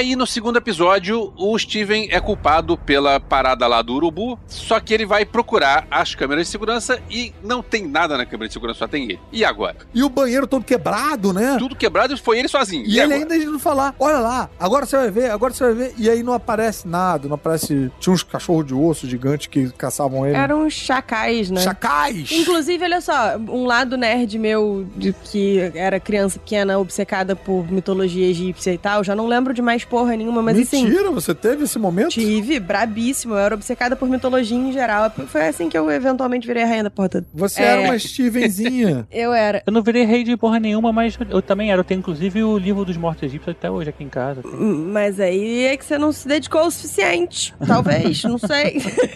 mas, cara, vou dizer, achei confuso que a deusa era a deusa Jacaroa, mas aí mandou uns chacais e não sei o quê. Achei que rolou uma certa confusão. Não parei pra, tipo, analisar criticamente do ponto de vista de mitologia, porque eu não quero cagalhofar a série que eu achei maneira. Mas eu achei que rolou uma certa confusão aí dos bichão. Aê! Mas tudo bem, eu achei de leve. Olha, eles erraram então o, o bichinho do chocolate surpresa Porque, ali. tipo, o Anubis é que, até onde eu sei, controla chacais, sabe? E aí não tinha nada a ver com o Anubis, era Amit e tal. Eu fiquei, hum. Mas dane-se. Ah, era a Amit que tava mandando. Era. Ah, é. Aí achei. Mas tudo bem, a gente ignora, desliga o cérebro. É porque o jacaré não ia ser tão legal filmar com jacarés andando. Porra, ia ser iradíssimo o maluco lutando com o jacaré. É o crocodilo Dandy. É, jacaré é sempre maneiro. Tá aí crocodilo Dandy que não deixa a gente mentir. Ele tem as perninhas curtinhas, né? Conseguiu. Vai nessa de que jacaré tem a perninha curtinha, esses puto corre, tá? É um, Tá? uma E desgraça. aí quem vai ficar com perninha curtinha vai ser você, Tibério. Fica ligado. É, pois é. a, a gente pode usar desculpa que Ethan Rock fez algum Gary aí pra pegar emprestado de outro deus, uma parada. Até porque Emmett não tinha É, acordado foi, ainda, né? foi como eu racionalizei na minha cabecinha pra não, não ficar bugando, mas Beleza. Então, o Steven perde o emprego dele no museu, não perde? perde. E a vida dele tá uma merda. Ele vai pra casa, aí ele encontra um passaporte lá, né? As coisas que ele tinha pego da outra vez que ele não mexeu, do Mark Spector. Ele descobre que a outra faceta dele é o Mark Spector. Ele não sabia o nome, não sabia nada até agora. Ele descobre nessa vez agora que ele pega um passaporte lá, e aí tem outras paradas dentro lá, e ele fica meio assim confuso. E aí que entra a história do celular que você cantou lá no primeiro episódio. Não, não, o celular foi da outra vez. Ele foi no final do último episódio, a gente não sabe quem é a Layla. Mas agora ele vai atender. É, e agora a Layla encontra com ele, né? É. A Marlene Aure? Aure, né? É, aí é bem curioso que a gente tem um caso de paixão à primeira vista à segunda vista, né? Porque Uhum. ele se, se apaixona por ela, só que ele já foi casado com ela, mas ele não sabe porque quem foi casado com ela foi a, a outra personalidade dele, que ele não sabe que tem. Não, a essa altura ele já sabe, porque no primeiro episódio o Mark fala com ele no espelho e diz: Mano, deixa eu. Peraí, ou deixa eu controlar esse negócio aí. Ah, já tem isso no primeiro. Tem. É, ele sabe que existe uma outra personalidade, mas ele não tá entendendo nada e a gente também não tá entendendo nada. É. É. Não, eu, eu falei lá no Dow Play, até levei uma bronca de um ouvinte nosso, né? Que, ah, quem nunca ouviu vozes na sua cabeça te chamando de idiota e dizendo, ia lá, o idiota tá no controle e tal. Então ele já tinha meio que sacado que, tipo, tinha mais de uma pessoa ali é, trocando. Parei de fazer, porque eu levei bronca. Não vou mais fazer isso, mas enfim. levei bronca do ouvinte depois da minha terapeuta também. Eita. E aí a, a Layla que encontra com ele na rua, eles vão lá na motoquinha, fugindo acho que da polícia, se não me engano, alguém tá meio que observando eles, voltam pra casa dele, e aí eles começam a entender o que aí elas, ele meio que dá uma explicada geral aí do que é que tava acontecendo, né? Tipo, eu, não, você é casada com ele, não sou casada comigo, que eu sou o Steven, não sei o que, e ela fica meio cara de, ué, o que, que tá acontecendo? Uhum. Até que a polícia também chega na casa deles, né? Isso eu achei bacana também da série, que não ficou enrolando muito tempo esse personagem aí. Né? Sim. Porque normalmente eles- é bem comum isso, de, de fazer fazer essa revelação três, quatro episódios depois. Não, ela- assim que ela apareceu, ele contou. Isso achei isso muito bom também. E outra coisa que eu gosto também muito desse personagem da Layla é que ela não é. Ela é fodona, né? E Sim. na dinâmica entre ela e o Steven. Ela é muito mais fodona do que o Steven. Então ela não é aquele personagem pra ficar é, donzela em perigo, precisando ser salva e tal. Ela faz uma dupla maneira com ele. Isso eu gostei Sim. bastante. É, a gente começa a aprender um pouco sobre o passado do Mark aí, como mercenário, que ele pode ter matado mais pessoas, porque tem uma questão lá de um, um arquivo lá da Interpol, que eles encontram alguma coisa a gente vê. E eu acho maneiro que essa série, assim, ela fez uma coisa legal de apresentar esse personagem, que a gente tá conhecendo o- ele agora, né? A gente não sabe. Sim. Então, eu meio que dei uma desligada no cérebro em alguns momentos, porque eu acho que é necessário, porque essa série tem umas coisas que ela trata a gente meio de idiota, mas assim, depois eu até falo, mas a gente vai acompanhando o que o Steven, a gente é o Steven, né? A gente não Isso. sabe o que tá acontecendo. A Isso, gente é o Steven. Que porra que tá acontecendo comigo? O que que tá acontecendo com ele? E nos quadrinhos, ele é mais Mark Spector do que Steven, né? Não, é, ele é o Mark Spector, ele usa. E esse Steven, essa personalidade de Steven, nos quadrinhos não existe, inclusive. Não, existe. Não, Não, não, não. o Steven digo- é diferente, é o que Esse, ele quis é, dizer. o, Ah, não, o não é- Steven não é nada Neném, esse neném não existe nos quadrinhos. Todos eles são meio muito parecidos, assim. Eles, É. ele é uma- na maior parte da vez ele é o Mark Spector, que era o mercenário. O Steven, na fase final, já perto lá do Lemmy, do Michael Bendis, ele é tipo um empresário de produtor de Uhum. cinema. Então é, é onde a grana Mas entra. todos são seguros e tal, né? Não Todos- é... é, a grana entra pelo Steven, que é produtor de cinema, o Mark é o que faz a parte da ação e faz as, as coisas acontecerem lutando, e o Jake é o que faz o papel detetive tentando procurar o que merda que tá acontecendo rodando pela cidade. Aí quando descobrem alguma coisa, o Mark assume pra poder fazer as coisas, e o Steven é onde entra a grana, que é o, é o trabalho do dia dele, que é o produtor de cinema. Mas é bem diferente da maneira como a série conta a história, porque assim, Dá o Steven diferente. não é heróico e nada, não é super-herói, não é fodão e tal. Não, ele é um neném. É um neném. É, O Mark já é mais parecido, mas não é tão diferente um do outro. É como se eles fossem muito parecidos mesmo, não é? Não tem essa diferença tão grande. Agora que vocês falaram que, tipo, a gente. Não lembro se foi o Caruso ou o Tibério que falou que a gente é o Steven. Eu. Você falou isso e aí clicou pra mim. É por isso que a gente não vê o lado do Mark, que é justamente pra gente continuar descobrindo as coisas aos poucos. Aham, é, pra gente se sentir como ele, né? É. Aí fez sentido. Tá vendo? Salvou a Disney na minha cabeça, Tibério.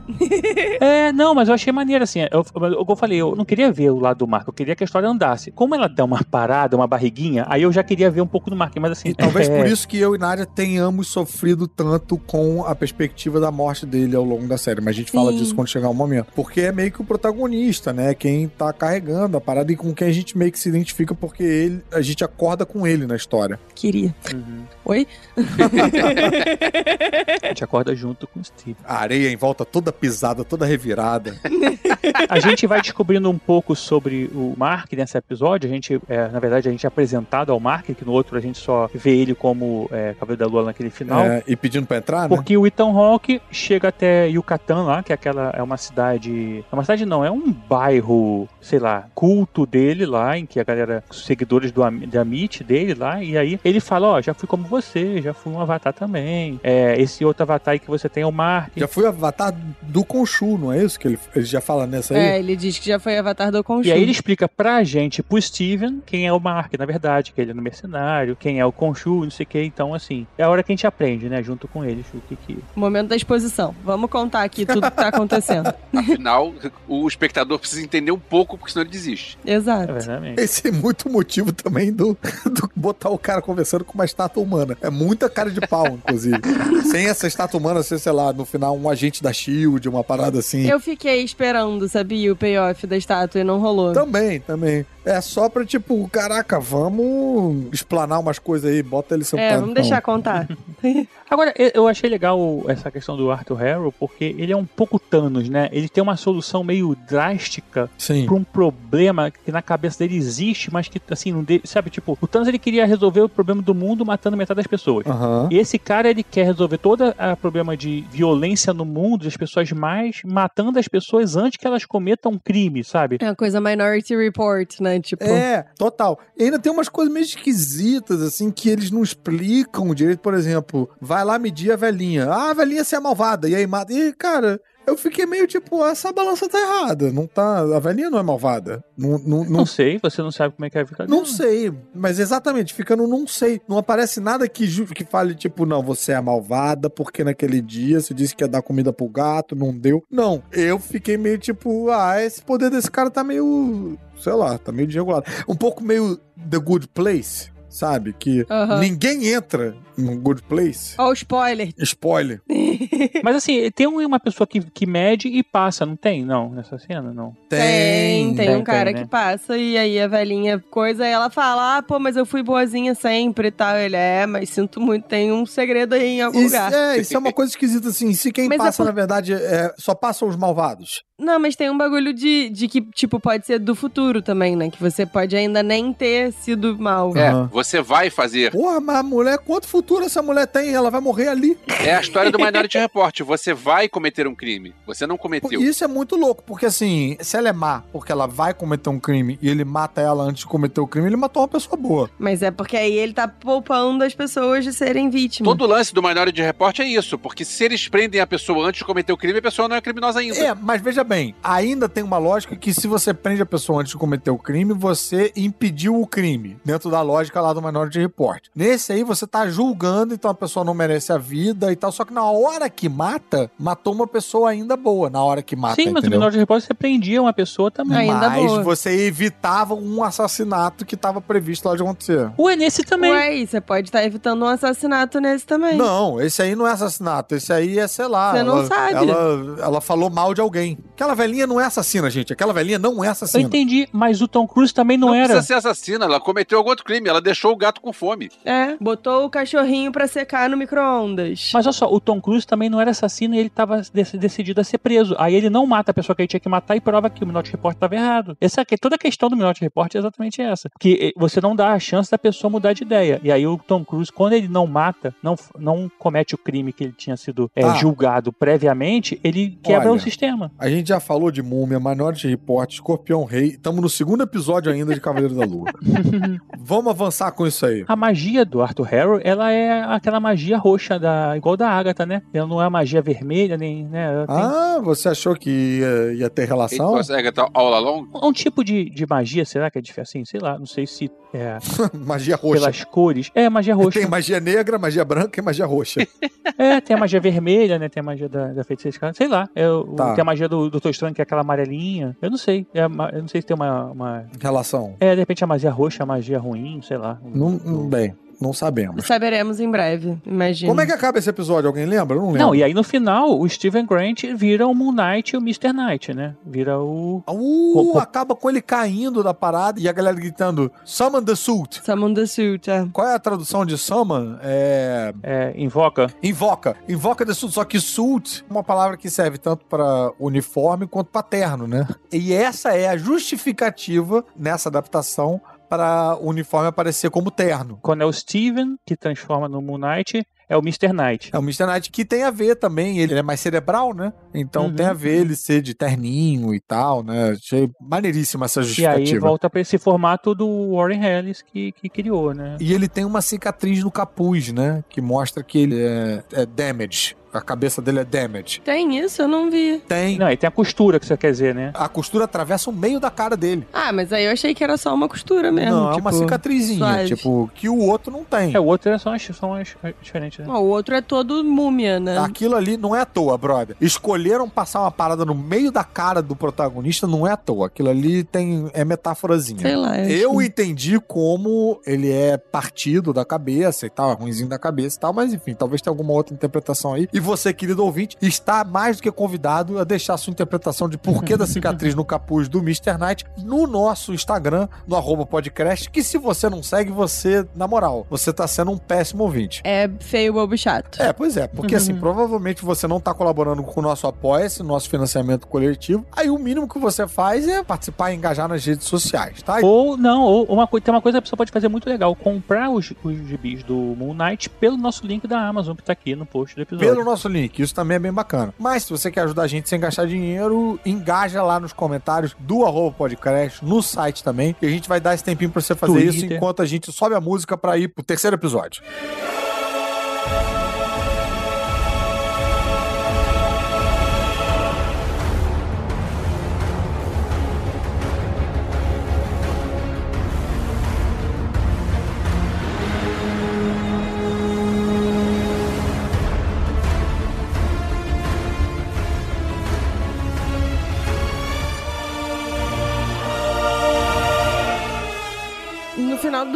segundo episódio, eles perdem, né, os cara velho, e aí o Harold leva os seguidores dele, consegue levar os seguidores dele atrás da tumba de Amit, que é a deusa que ele é o Avatar. Muito confuso isso de ter Avatar e não ter o menininho careca com a seta na, na testa, E, e nem ninguém azul. nem o povo azul. Mas é porque esse ano estreia o Avatar novo, já lançaram o trailer. E aí o Mark e o Steven, enfim, aquele corpo, um deles, vai parar no Cairo e a gente não sabe exatamente como eles foram parar no Cairo. Aquele corpo. É, eu senti, um- senti um- uma pausa de luxúria naquele corpo. O corpo, o Dessa corpo vez, comandado não. por alguém, né?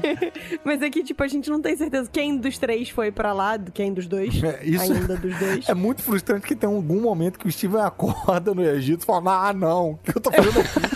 Eu quero Imagina voltar. que inferno. E aí a gente tem uma batalha muito doida ali, que é o tempo todo um querendo voltar querendo e aí o outro acordando, no tipo, ah, não, tô no táxi indo pro aeroporto, não. Aí desce, o- enfim. Bem, bem doido essa, essa dinâmica. Todo dia eu indo trabalhar e, tipo, ah, não. Deixa eu voltar. Eu acho que nesse episódio eles dão, começam a dar algumas dicas sobre a presença do Jack Lockley lá, né? Que é o que é a terceira. é a Ah, terceira... é que tem um momento que. O que, que você fez? Não, dessa vez não fui eu. E. Ah, mas segue, continua correndo. É, e a gente fica meio se perguntando assim, quem foi que chamou lá a amiga do Steven no, no, no encontro? Será que.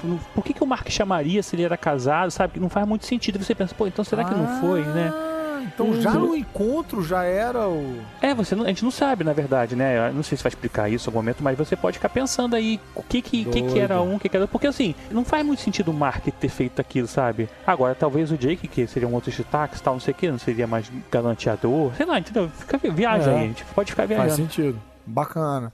Mas tá, esse episódio pra mim foi isso. O que mais que tem nesse episódio? Eu Não, quero então. chegar no hospício, gente. Ele- não, calma, é, eu sei que é legal, mas eles encontram, o Khonshu, ele pede um encontro com o- os deuses egípcios pra avisar que o Harold tá sendo é, usado lá pela Amit, ou, ou sei lá, ele tá usando os poderes, né, usando... Esse episódio, o episódio do, do julgamento já. Sim, é que ele encontra É? lá... Não, O não do terceiro? julgamento. Não é o do julgamento, porque o julgamento é depois que ele gira o céu. É que ele tá encontrando a primeira vez pra falar. Não, é, É? isso mesmo. Mas é, né? É Terceiro no mesmo. 3 mesmo. É, É. ele encontra lá. Uau. E aí e tem os encontros dos, dos avatares dos deuses. E aí a gente não vê os deuses, não sei se é porque eles não aparecem pra todo mundo, eles só aparecem através do avatar ou, ou o quê, mas essa, essa cena, esse episódio me perdeu, assim, que eu falei, ah, agora eu vou ter que desligar o cérebro, porque acreditar que os deuses egípcios vão acreditar na palavra do maluco e não porque que o cara falou, ah, não, porque ele é maluco, então ele não pode estar falando a verdade, sabe? Uma coisa meio assim, eu falei, ah, cara, então tá. E os caras não vão nem lá olhar, vai lá olhar no, no, no túmulo pra ver se ela, se ela não tá lá tentando ca- escavar o negócio, sabe? Ficou meio, sei lá, essa, essa parte ficou. Eu achei que rolou um conchavo ali. Pô, mas depois assim. ele, ma- ele mata os deuses todos, né? Os avatares todos. Mas é porque eles são uns otários, não, tem não tinham nada que ter confiado É, na se for conchava, até aceitaria melhor, porque. Mas eles tinham que tirar É, alguma. na, na minha cabeça, no meu headcanon, rolou um conchavo e aí deu ruim pra quem tava conchavado, porque você não deve fazer conchavo com ninguém. É porque tinha ali o representante da Isis, Horus, Osíris, né? Acho que. Se eu me lembro de cabeça assim, que eu. Pela estatuazinha agora também não lembro porque tem whatever lá. Cara, eu confesso que eu, eu fiquei angustiado, mas pela proximidade com que a gente tem vivido nisso aí. A gente É, vê verdade. pessoas que fazem umas merda e tal, e aí a defesa fala qualquer coisa, e aí é isso aí. E aí, tipo, não acontece nada e tal. Ah, não, minha tornozeleira descarregou. E, porra, e aí, fica por isso mesmo? Sei lá, pra mim teve muita relação com isso, sabe? Ainda mais no, pros americanos, né? Tipo, que tiveram lá aquela invasão ao Capitólio e ficou meio por isso mesmo aí em muitos casos. Deu em nada, né, cara? Deu em É, nada. não, algumas pessoas foram presas, é um, Ah, um É, tem que, e tal. tem que mostrar Mas, que bicho, prendeu. Ah, o Trump perdeu o Twitter. É, na verdade, provavelmente o Arthur Harold mandou um WhatsApp pro, pro grupo lá deles, do, o grupo de- do, do Egito, é, do- lá, das, né? Das tias do Egito, né? Não, é, As porra. tias do Egito. É, Egitias. Essa, essa parte eu fiquei meio É. assim como depois eu fiquei lá é, no, no outro, outro momento aí no, no outro episódio, esse eu falei, ah, cara, putz, assim, tem que fazer a história andar, mas desse jeito, sabe? Tipo, poxa, podia ser de outro jeito. Mas tudo bem. E o fato também do, do Conchu ser meio que considerado o maluquinho da galera e tal, isso pra mim também corroborou. Eu, cara, eu já passei por muita situação assim, em que um camarada é o filho da puta, ou claramente o filho da puta, mas ele é o amiguinho da galera, ele é o fofinho. Aí o filho da puta vira eu, que tô certo, entendeu? Mas isso é minha vida pessoal, não quero também entrar em tantos detalhes. mas já passei por isso, então me identifiquei. É, mas o Conchu também não tá muito. Ele, assim, na verdade, não é que ele tá 100% certo. Ele, ele, ele tá usando um avatar na Terra pra continuar fazendo o que ele acha que tem que fazer, que é julgando as pessoas e tudo mais. Então, assim, é, os deuses egípcios não queriam se meter na vida hum- humana, né? Que tipo, ah, não é muito. A gente não quer ficar controlando os humanos aqui, meio que dane-se aí, sei lá, não sei se era meio que nisso. E aí ele queria, não, ele queria. Ficar atuando na humanidade mesmo, usando os avatares de- deles pra.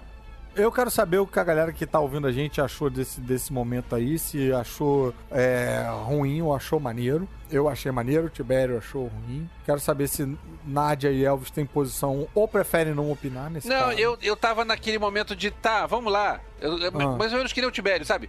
Segue com a história, Sei. gente, vambora. Ah, Nádia. Cara, eu gostei. Eu, eu, a partir do momento em que a série foi ficando mais louca, eu fui achando mais maneiro.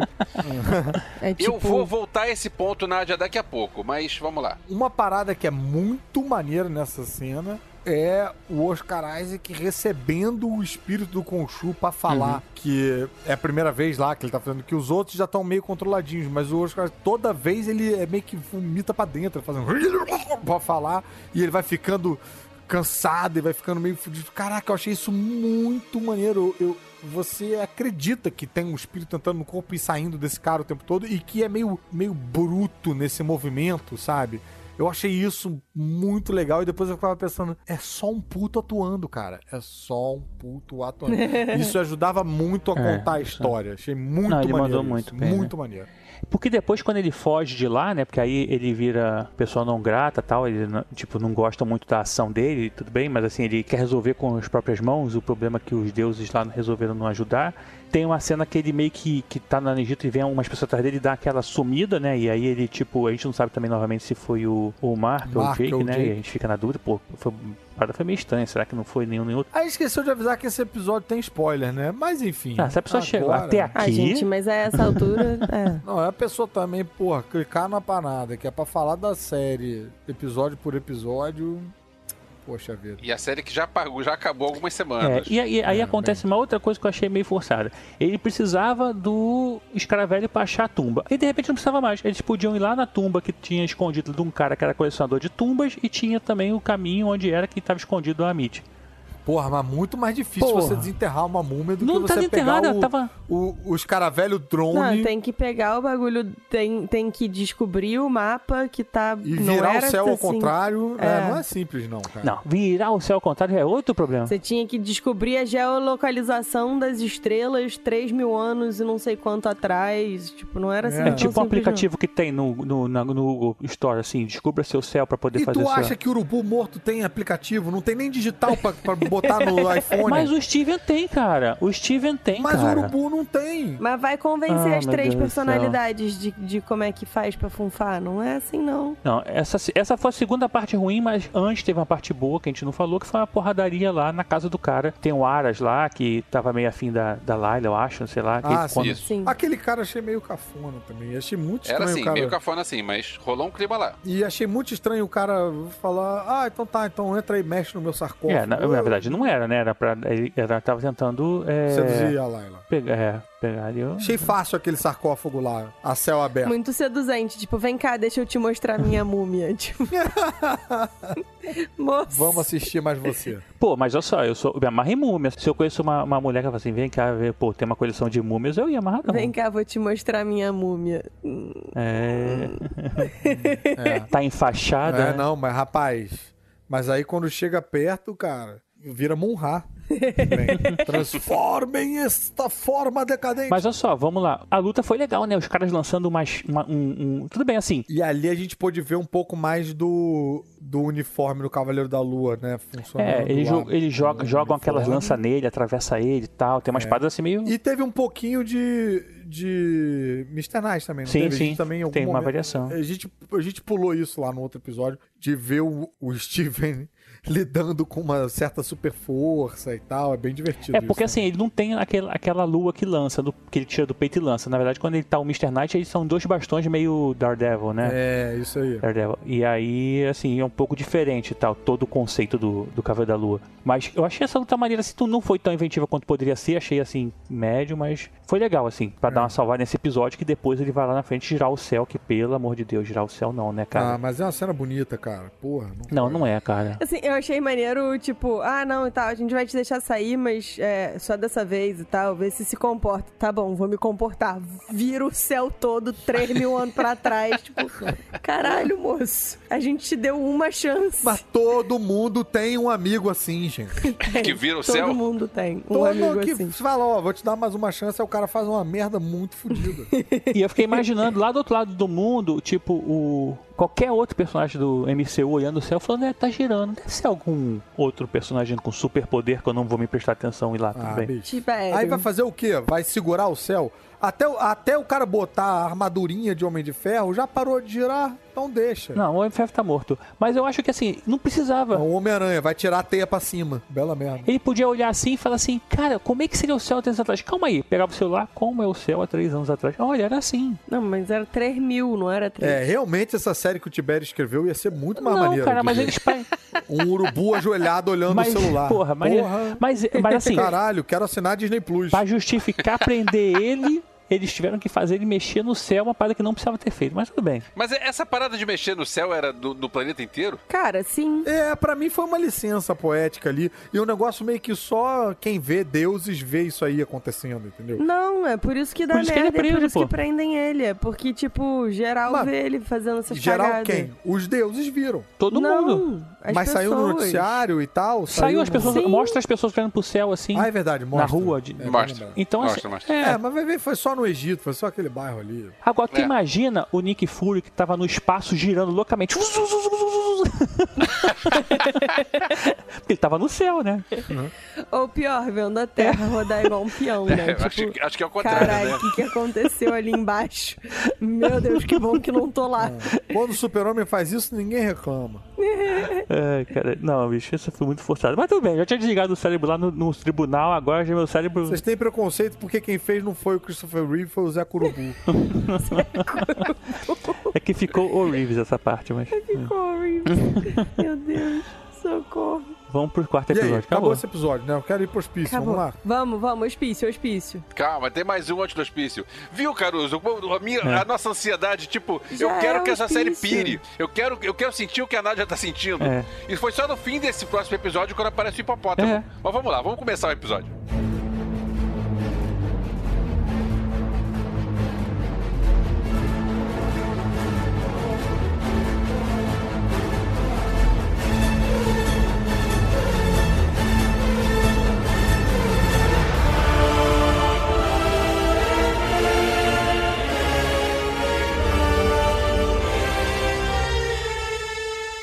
Episódio 4, que começa ainda fora do hospício, mas que vamos chegar no hospício ainda, começa, na verdade, porque agora os deuses eh, egípcios querem pegar o Khonshu que fez o céu girar e todo mundo ficar tonto. Quer fazer estaltinha de Conchu. E engraçado que já tinha outras estátuas lá, né? Ou seja, tinha outros deuses O lá. que, que né? eles fizeram, né? Qual foi a É, merda que eles é. fizeram? Brigaram, né? Arrumaram treta. E aí tem toda uma cena de fuga do Steven e da Layla. tanto do tribunal quanto lá de onde tem ah, enterrado a Amit, né? Que eles vão lá pro. Eles conseguem achar a tumba, né, do, da Amit, e de lá precisam fugir, porque aí. Ou chegar antes da tumba, na verdade, né? Na verdade, eles fazem uns caminhos. E aí que tem a, a múmia que sai do buraco, né? É, é, é. Menina. E é- Qual era daquela múmia ali? Não sei, é uma múmia. Era o Alexandre o Grande? Ah, não sei, eu assumi que o Harold tinha sumonado pra impedir É, o que é por progresso aí. deles. Só aceitei. Medo daquela múmia. É aquele negócio seguinte, eles vão por um caminho todo ferrado, tendo que passar no estreitinho, tudo caindo no final, e quando chegam no tumba, quem tá lá? Todo mundo. Que foram por um caminho provavelmente andando e. Brother, pirâmide é isso aí, meu irmão. Pirâmide tem dessas coisas. Eles pegaram o trenzinho. Uhum. É. Lembrou muito Indiana Jones nessa essa hora, né? E ela aí mandando a ver, porque do outro lado lá o Steven tá meio que sem saber o que, que faz da vida, né? Não sabe se. Caso eu compre uma bicicleta. E tiro na cabeça. Meu irmão, fiquei bolado com isso porque tiro na cabeça não é uma coisa que a gente soluciona fácil, né? Se é um tiro, ninguém viu onde foi, sanguinho na água e tal, mas não, foi na É testa. do Steven, né? É, e ele E ainda cai, na, água. e é transportado para o hospício. É na cabeça mesmo? Acho que não é na cabeça não, cara. Não sei se foi na é. cabeça, não, hein? Acho que é no foi peito. no peito. Acho que foi Ah, no foi peito. no peito? Ah, então tá, beleza. Tá, tá tranquilo. No peito Todo tá mundo valendo. sobrevive a um tiro mundo. no peito. É, ele podia ter uma garrafinha de de uísque que tava no, no bolso dele. Um, um livrinho sobre os Uma deuses moeda, né, de egípcios. prata. Isso, uma moeda. É. Parece piada, mas isso aconteceu uma vez. Tinha uma amiga minha que o carro, ela tava com o namorado no carro, e aí chegaram os caras apontando arma. Para o carro, para o carro. E o cara, em vez de parar o carro, resolveu acelerar. E atiraram. E ela pegou a bolsa e colocou pra, tipo, pra se proteger do tiro. Aí quando chegou em casa, nervosa pra caramba, foi fumar um cigarro. E o zipo dela tava com amassado e tinha uma bala dentro da bolsa dela. Caramba. Mentira, Elvésio. Bizarro isso. Era de qual sabor a bala? Ah, Tibério, não, não caga a história do Ah, era bala de tiro. É, zoando. bizarro. Filipine, se você ouvir isso um dia, eu lembro dessa história. Agora, a gente, depois que ele toma o tiro, que ele cai na água, a gente cai direto no run do Jeff Lemire lá, que a gente tava conversando agora há pouco, que é ele praticamente todo no hospício. Ah, sim. com muitas referências e tudo mais, em que, na verdade, as pessoas que ele, que ele conhecia era, na verdade, parte lá do, do staff do hospício e tudo mais. Aí a gente tem aquela velha gimmick de tudo era uma maluquice da, Da sua, sua cabeça. cabeça. Isso. É, teve isso em Punho de Ferro, teve isso em Buffy, teve isso O Batman em... teve isso naquele é, último The Last Night on Earth também, que é um do, do Black Label, também começa assim. Aí, no, no caso, nos É, quadrinhos, nos né? quadrinhos. Então, assim, é uma coisa usada que, se for bem usada, fica bem legal. Eu achei que os quadrinhos trabalhando até melhor isso que a própria série, mas a série funcionou muito é, bem. porque ali naquele ponto do cam- no campeonato a gente não... Porra, alguém achou que realmente poderia Não, ser... eu achei foi ousado parar a série que tava vindo numa, numa pegada específica pra tipo, vamos fazer aqui um episódio quase três. Não, é, É o o quatro, quatro, que é quase três patetas em algumas coisas. Eu achei ousado, mas a gente fala dele. E o cenário todo, o cenário era, um, era meio, sei lá, surrealista um pouco o cenário. Era, era, porque era um cara que era um psiquiatra e a parede de trás do psiquiatra É. era tipo uma obra. Era um É, troço meio é. ruína. Era um troço meio, meio surreal, assim. Era, dava pra ver que não era nada real. Tinha cara de sonho, né não? Tinha cara Se de a sonho. gente estivesse tinha cara ali, a gente ia falar, ah, tô sonhando. Eu devo ter tomado um tiro na água. Quando esse episódio virou pra essa fase, assim, eu achei legal. Aí foi que eu me comprou de volta. Porque o final do episódio Beleza. 2 tá. O 3 puf, foi esquecível, assim, eu achei bem mais ou menos. O 4 até aí então tava acontecendo nada. Eu tava achando meio já meio bobo, já tinha desligado o cérebro, tava só curtindo pela cena de ação e tudo mais. E, e pela Layla, porque também o Mark, sei lá, o Steven já não, tinha, já não tava mais ou menos muito feliz com eles. Mas aí quando entrou nessa parada, e aí começa a ter essas, essas referências e tal, porque, é, por exemplo, nessa fase do Lebi tem dois que, é, é, guardas né, do, do hospício, e ele até fala: não, isso não pode ser verdade, o seu hospício eles agem como se estivesse na década de 80, fazendo tratamento de choque, uma espada assim bem forte. Tem o, o Bob e Billy, que são os dois guardas que batem nele e tal, abusam dele fisicamente, e aí, tipo, são os mesmos policiais que apareceram lá atrás, mais ou menos lembrava um pouco, mas é, e aí aparece também, eu falei, pô, maneiro assim, eles vão trazer isso, será que eles vão ter, tipo, coragem de realmente é, jogar pra esse lado? Tudo bem que foi só uma fase do, do coisa, mas eu já, já comprei melhor, assim, já fiquei mais empolgado em ver aquilo, sabe? De ele, ele tá sem, sem saber o que tá acontecendo, pô, achei maneiro, cara, achei- essa parte eu achei legal. Tá, então tá. Como é que acaba esse episódio? Então, depois de a gente dar uma, uma geral lá, inclusive ver a Layla dentro do hospício também, porque provavelmente a visão dele. É, a gente vê umas referências assim, tem até um bonequinho do Cavaleiro da Lua na mão de alguém pra justificar que na verdade ele não era o Cavaleiro da Lua, que aquilo ali era mais imaginação dele que tinha um bonequinho. Tem umas coisas assim. Tem o Dr. Harrow lá tentando transformar ele em, em né, pessoa, né, mas fazer ele acreditar tal. Termina com a Tauret, né, que é uma nova deusa de egípcios, que é a hipopótamo. Pera aí, esse é o final do, desse Sim. episódio? É, é hipopótamo no final É, desse porque episódio? é uma coisa interessante. Ele tá fugindo, quando ele tá fugindo do hospício, ele acha que tá indo por um caminho, ele não sabe o que, que vai. Isso é o Steven, né, ainda. Ele abre uma porta Aham. e ele vê uma tumba. E essa tumba tá fechada, que até eu falei, pô, a referência mais uma vez ao Jake. Ele não abre e a outra tumba, ele vê a tumba se mexendo, ele abre e tem o Mark lá dentro. E ele, Mark, Steve, não sei o que, dá aquele abraço lá E, de camarada. cara, que encontro maneiro, cara. Que Eu fiquei empolgado de ver. Achei Porra, fofos eles felizes de se ver. né? É um encontro impossível, porque, cara, tá tudo dentro da cabeça ali deles. E eu fiquei satisfeito de ver as duas personalidades se encontrando e como ficou bem filmado isso aí. Ficou. Chupa Mulheres de Areia. Meu Deus do Ah, céu. mas então, isso foi maneiro, mas assim, é, tem essa referência. A- eles passaram por um sarcófago e não abriu, entendeu? Que ali é o Jake que ficou lá presinho, lá guardado e escondido, a gente não viu ainda. E aí eles abrem uma porta e nessa porta tem um outro amiguinho deles lá. Uma amiguinha nova, né? E esse foi o momento que eu pensei, agora sim. Agora Cara. chegou no ponto de loucura que eu queria. Que final, Eu não né? entendi nada daquilo, mas eu Que achei final. maneiríssimo. Pensei, "Ca- agora sim. Não, veja bem, aquilo ali é, é, é escalada em cima de escalada. Porque assim, entra, chega um barulho e tal, aparece um hipopótamo. Já dá pra acabar aí. Hipopótamo é, é, é- é o suficiente pra você acabar qualquer episódio. Aí o hipopótamo fala oi. E o hipopótamo fala oi com uma vozinha fofa. Balançando a orelhinha. Irmão. Que maneiro.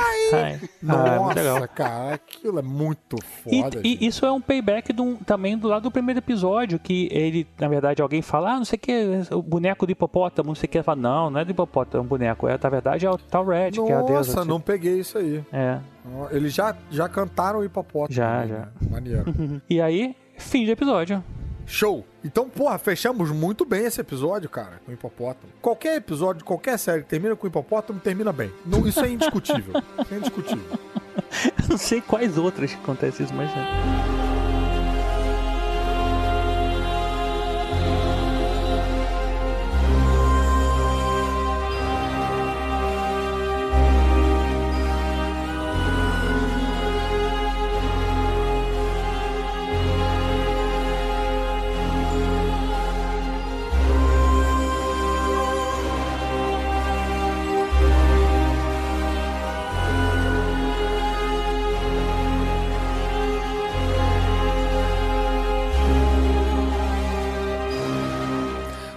Episódio começa então de volta com o hipopótamo, ainda com o hipopótamo, né? É, Aham. explicando pro, pro Mark e Eita, pro isso. Steven que eles estão mortos e que na real o manicômio é tipo É. A rolha do Lost. o meio que afterlife deles e tal. É mais um momento de exposição. A explicação é pior do que a, a, né, a- o, o sonho. O mundo real é mais maluco do que o sonho. Eles estão num barco navegando pela a, a areia dos mortos lá. Uhum. E uma parada bem doida que eu vi um. Cara, mas essa é uma referência muito maluca, cara. Tem um quadrinho do Alan Moore que usa essa referência aí do navio egípcio que navega pelo. É, isso aí tem vários. Que Tem, a gente, o jogo God of War tem uma questão dessa também aí. Tem isso também, essa. Olha aí. Então, É, quer dizer, existe, esse navio existe. Inclusive, esse navio era um dos artefatos que tinha no aquáriozinho dele lá na casa dele também. Naquele aquário, você lembra que o aquário tem umas pecinhas egípcias lá? Ah, e tem um naviozinho ali. Tem um naviozinho também. Porra, Eles vão botando as coisinhas, né? Bem, aí a gente tem a confusão lá no navio que é o coração deles precisa ser pesado contra a pena do sei lá o quê. A pena da, Né? da virtude, alguma coisa assim, agora também não lembro, não. é, e não tá nivelado, né? Não tá nivelado. tá bagunçado. Então eles precisam resolver É um isso. coração de plástico meio tosco, né? É. Eles precisam resolver isso pra conseguir entrar no reino do, do sei lá onde. E eles estão navegando na direção de uma porta mágica lá da, da, da parada. Todos esses elementos aparecem nos créditos, cara. É, é. Todos esses elementos, a porta, o navio, a areia, todos eles, cara. Inclusive coisas que a gente vai falar agora nesse episódio, que eu achei esse episódio muito maneiro. O que é que acontece? Eles correm pra dentro do hospício, de volta lá, pra resolver a vida deles. Sim. E aí a gente vai aprendendo, a gente vai conhecendo o passado do Mark Spector. Aham. E é nesse episódio que a gente descobre isso, eu achei uma virada interessante, que a gente acompanhou, como a gente veio falando, a série toda do Steven.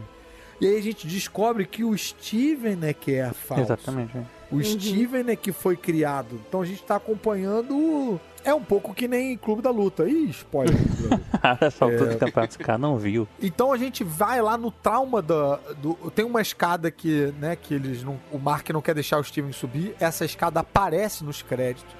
Toda vez que ele sobe, tem mais um lance, ele não consegue chegar. Por quê? A gente tá na história lá da origem dele que ele tinha um irmão, e aí ele vai com o irmão brincar numa caverna e o irmão se afoga na caverna. A mãe começa a culpar o irmão por ter levado o menino lá, e aí a gente vê que a mãe tinha um preferido e tal. Putz, é, cara, é pesado É, né, pra meio- cacete isso aí, Pesado. cara. Pesado É, não, é demais, cara. E eu Muito descobri, horrível. pela, eu acabei de descobrir agora pela Wikipédia, essa mãe, é a atriz é brasileira, Fernanda Andrade. Mentira! Ah. Que legal. Olha aí, vai Brasil, cara. Então, a, a gente descobre que a mãe começa a culpar o menino pela morte, né, do, do irmão.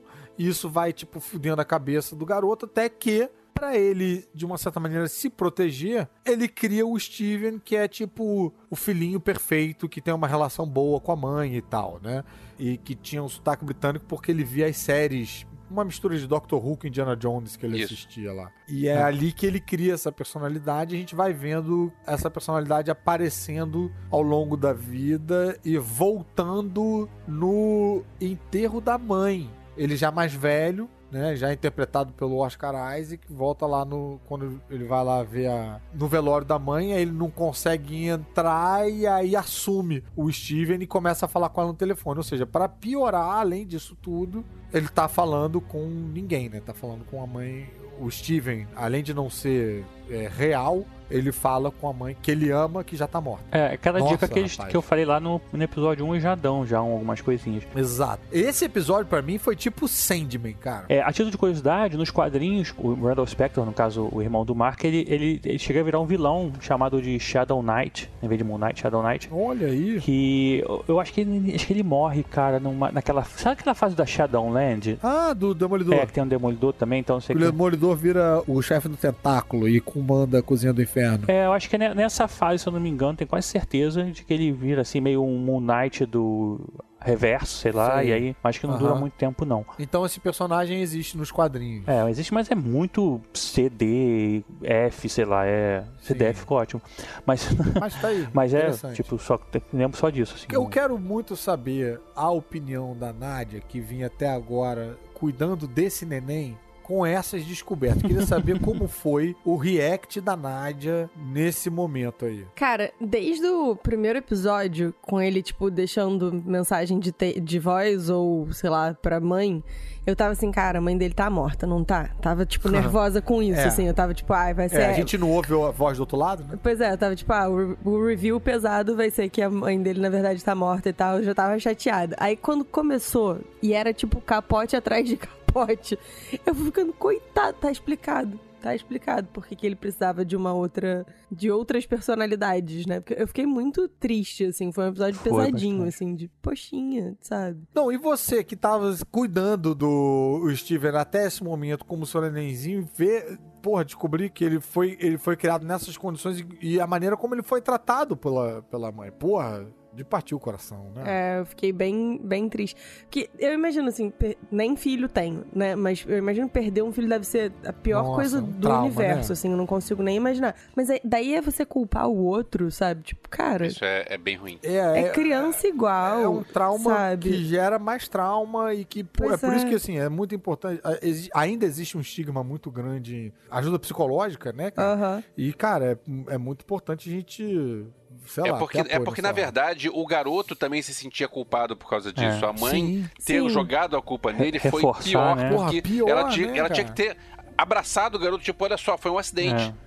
Pois é, É. exatamente. Então Nossa, acaba que, que- isso que piorou horror. ainda, porque ele, se ele já se sentia culpado porque ele tava do lado e ele não, não conseguiu salvar, piorou tudo. Essa, É. Assim, essa mãe foi tudo errado. Nem não conseguiu salvar, na verdade, É. ele que meio que direcionou a fazer aquilo, né? Vamos lá ver aquele negócio na, na caverna e tal, e a caverna encheu de água e tal. Nossa, É horror. bem pesado, cara. É, mas criança faz merda, né? Tipo, Não, faz, claro. Eu, eu fiquei meio puto com esse, com esse aspecto aí É, da, eu da meio- série. achei meio pesado, né? Não tava preparado. mais, mais um episódio muito bem contado, uma puta de uma história, puta de um roteiro, É. muito bem virado ali. E aí a gente começa a ir muito doido, porque a gente tem um protagonista. É quase como se ele descobrisse que ele que é o clone, né? Tipo, que ele não é o real, né?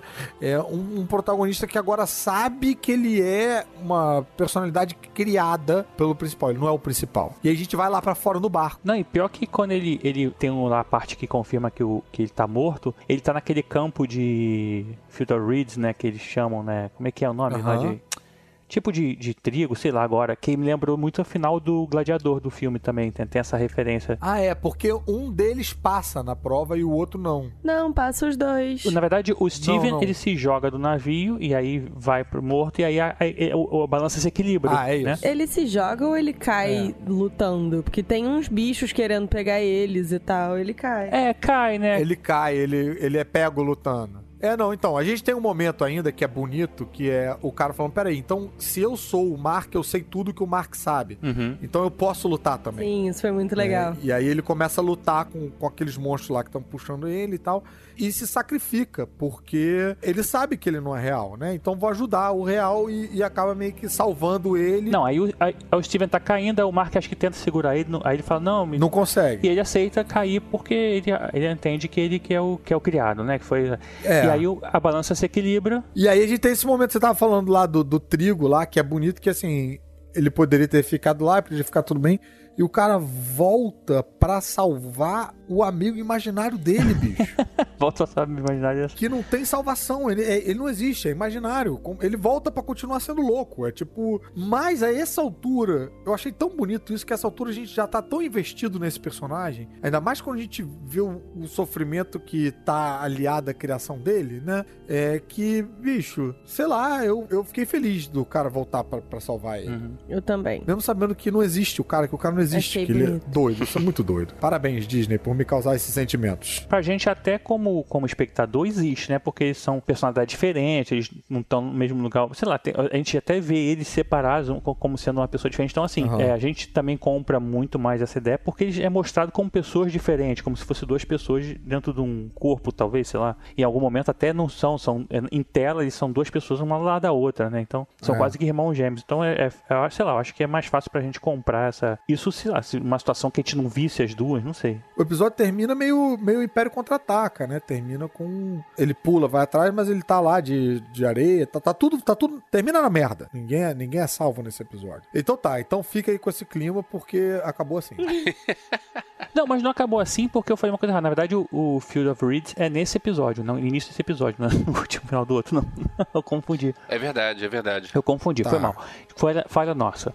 É, mas a gente volta e aí, ao mesmo tempo, o Ethan Hawke lá, o Arthur Harrow, está lá tentando reviver a Mitch, Uhum. lá na, na tumba de Alexandre o Grande, onde está enterrado. Que eu lá. achei que não fosse que não fosse reviver, não. Vocês acharam que ia reviver? É, pra mim era é. meio que. Ia ser aquele tipo. Que nem o Vingadores lá, sei lá, um buraco que abre no espaço, mas fecha rapidinho. É, eu também Tipo, achei que não ia rolar, não. meio- Mas estávamos enganados. Eu tava torcendo pra que rolasse, porque eu tô meio de saco cheio já dessa solução de tipo, ah, Aham. achou, mas não, não achou. É, de, Daí- de chove no mole, né? De quase. É, é o Galactus do Quarteto Fantástico 2, do, antes da, do reboot. Aquele quase chega, mas não chega. Eu achei que eles fossem quase chegar, mas não chegar. Mas chegaram. E aí a galera ficou putaça. Ficou? Ficou. O que mais reclamaram foi da, da briga da Cuca com o Zé Corubu. Pô, eu achei irado. Também, achei irado. Pô, quem não gosta de kaiju, bom sujeito não é. É. Não, Tibério? Suco de caju. Não, sabe o que que é? Hum. É, a gente sempre acha que eles não vão fazer. É igual, spoiler pro Doutor Estranho, mas é igual aqu- aquele momento do Doutor Estranho, que me remeteu ao Last Jedi, de tipo, caralho, eles realmente fizeram isso. É. Tem uns que são do extremo de, tipo, eu não jamais imaginaria, e os outros é tipo, isso é tão tosco, eles vão realmente fazer, e eles vão lá e fazem, e é maneiro. Eu achei entendeu? maneiríssimo porque a gente tem isso aí.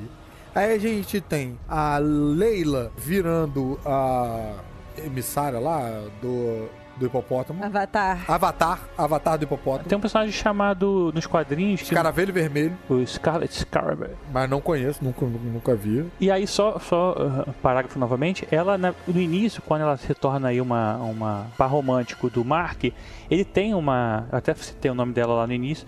a Marlene, né, que, que é o par romântico dela, e não é Layla, é simplesmente outro. E agora ela também tem um pouquinho de outro personagem, que é o, o Escaravelho Aham. Escarlate aí. E ela, a essa altura, ela já meio que tá gostando dos dois também, né? Sim. Aliás, uma coisa que eu esqueci de falar, mas que eu achei interessante, que o, o Steven, que em termos de série de ação é um personagem bastante inútil, ele mostra o valor dele, a, a série acho que foi bem escrita nesse sentido, em várias ocasiões, né? Tipo a parada de conseguir ler lá o mapa da, da múmia do espaguete da Layla. Tem vários momentos em que eles precisam que o Steven assuma o corpo e aí ele, ele assume e não quer devolver. Ele tem uma utilidade, ele não é completamente bucha, né? Apesar de, de ser bem bucha. Não é totalmente inútil. É, exato, exato. No último caso, serve de mau exemplo.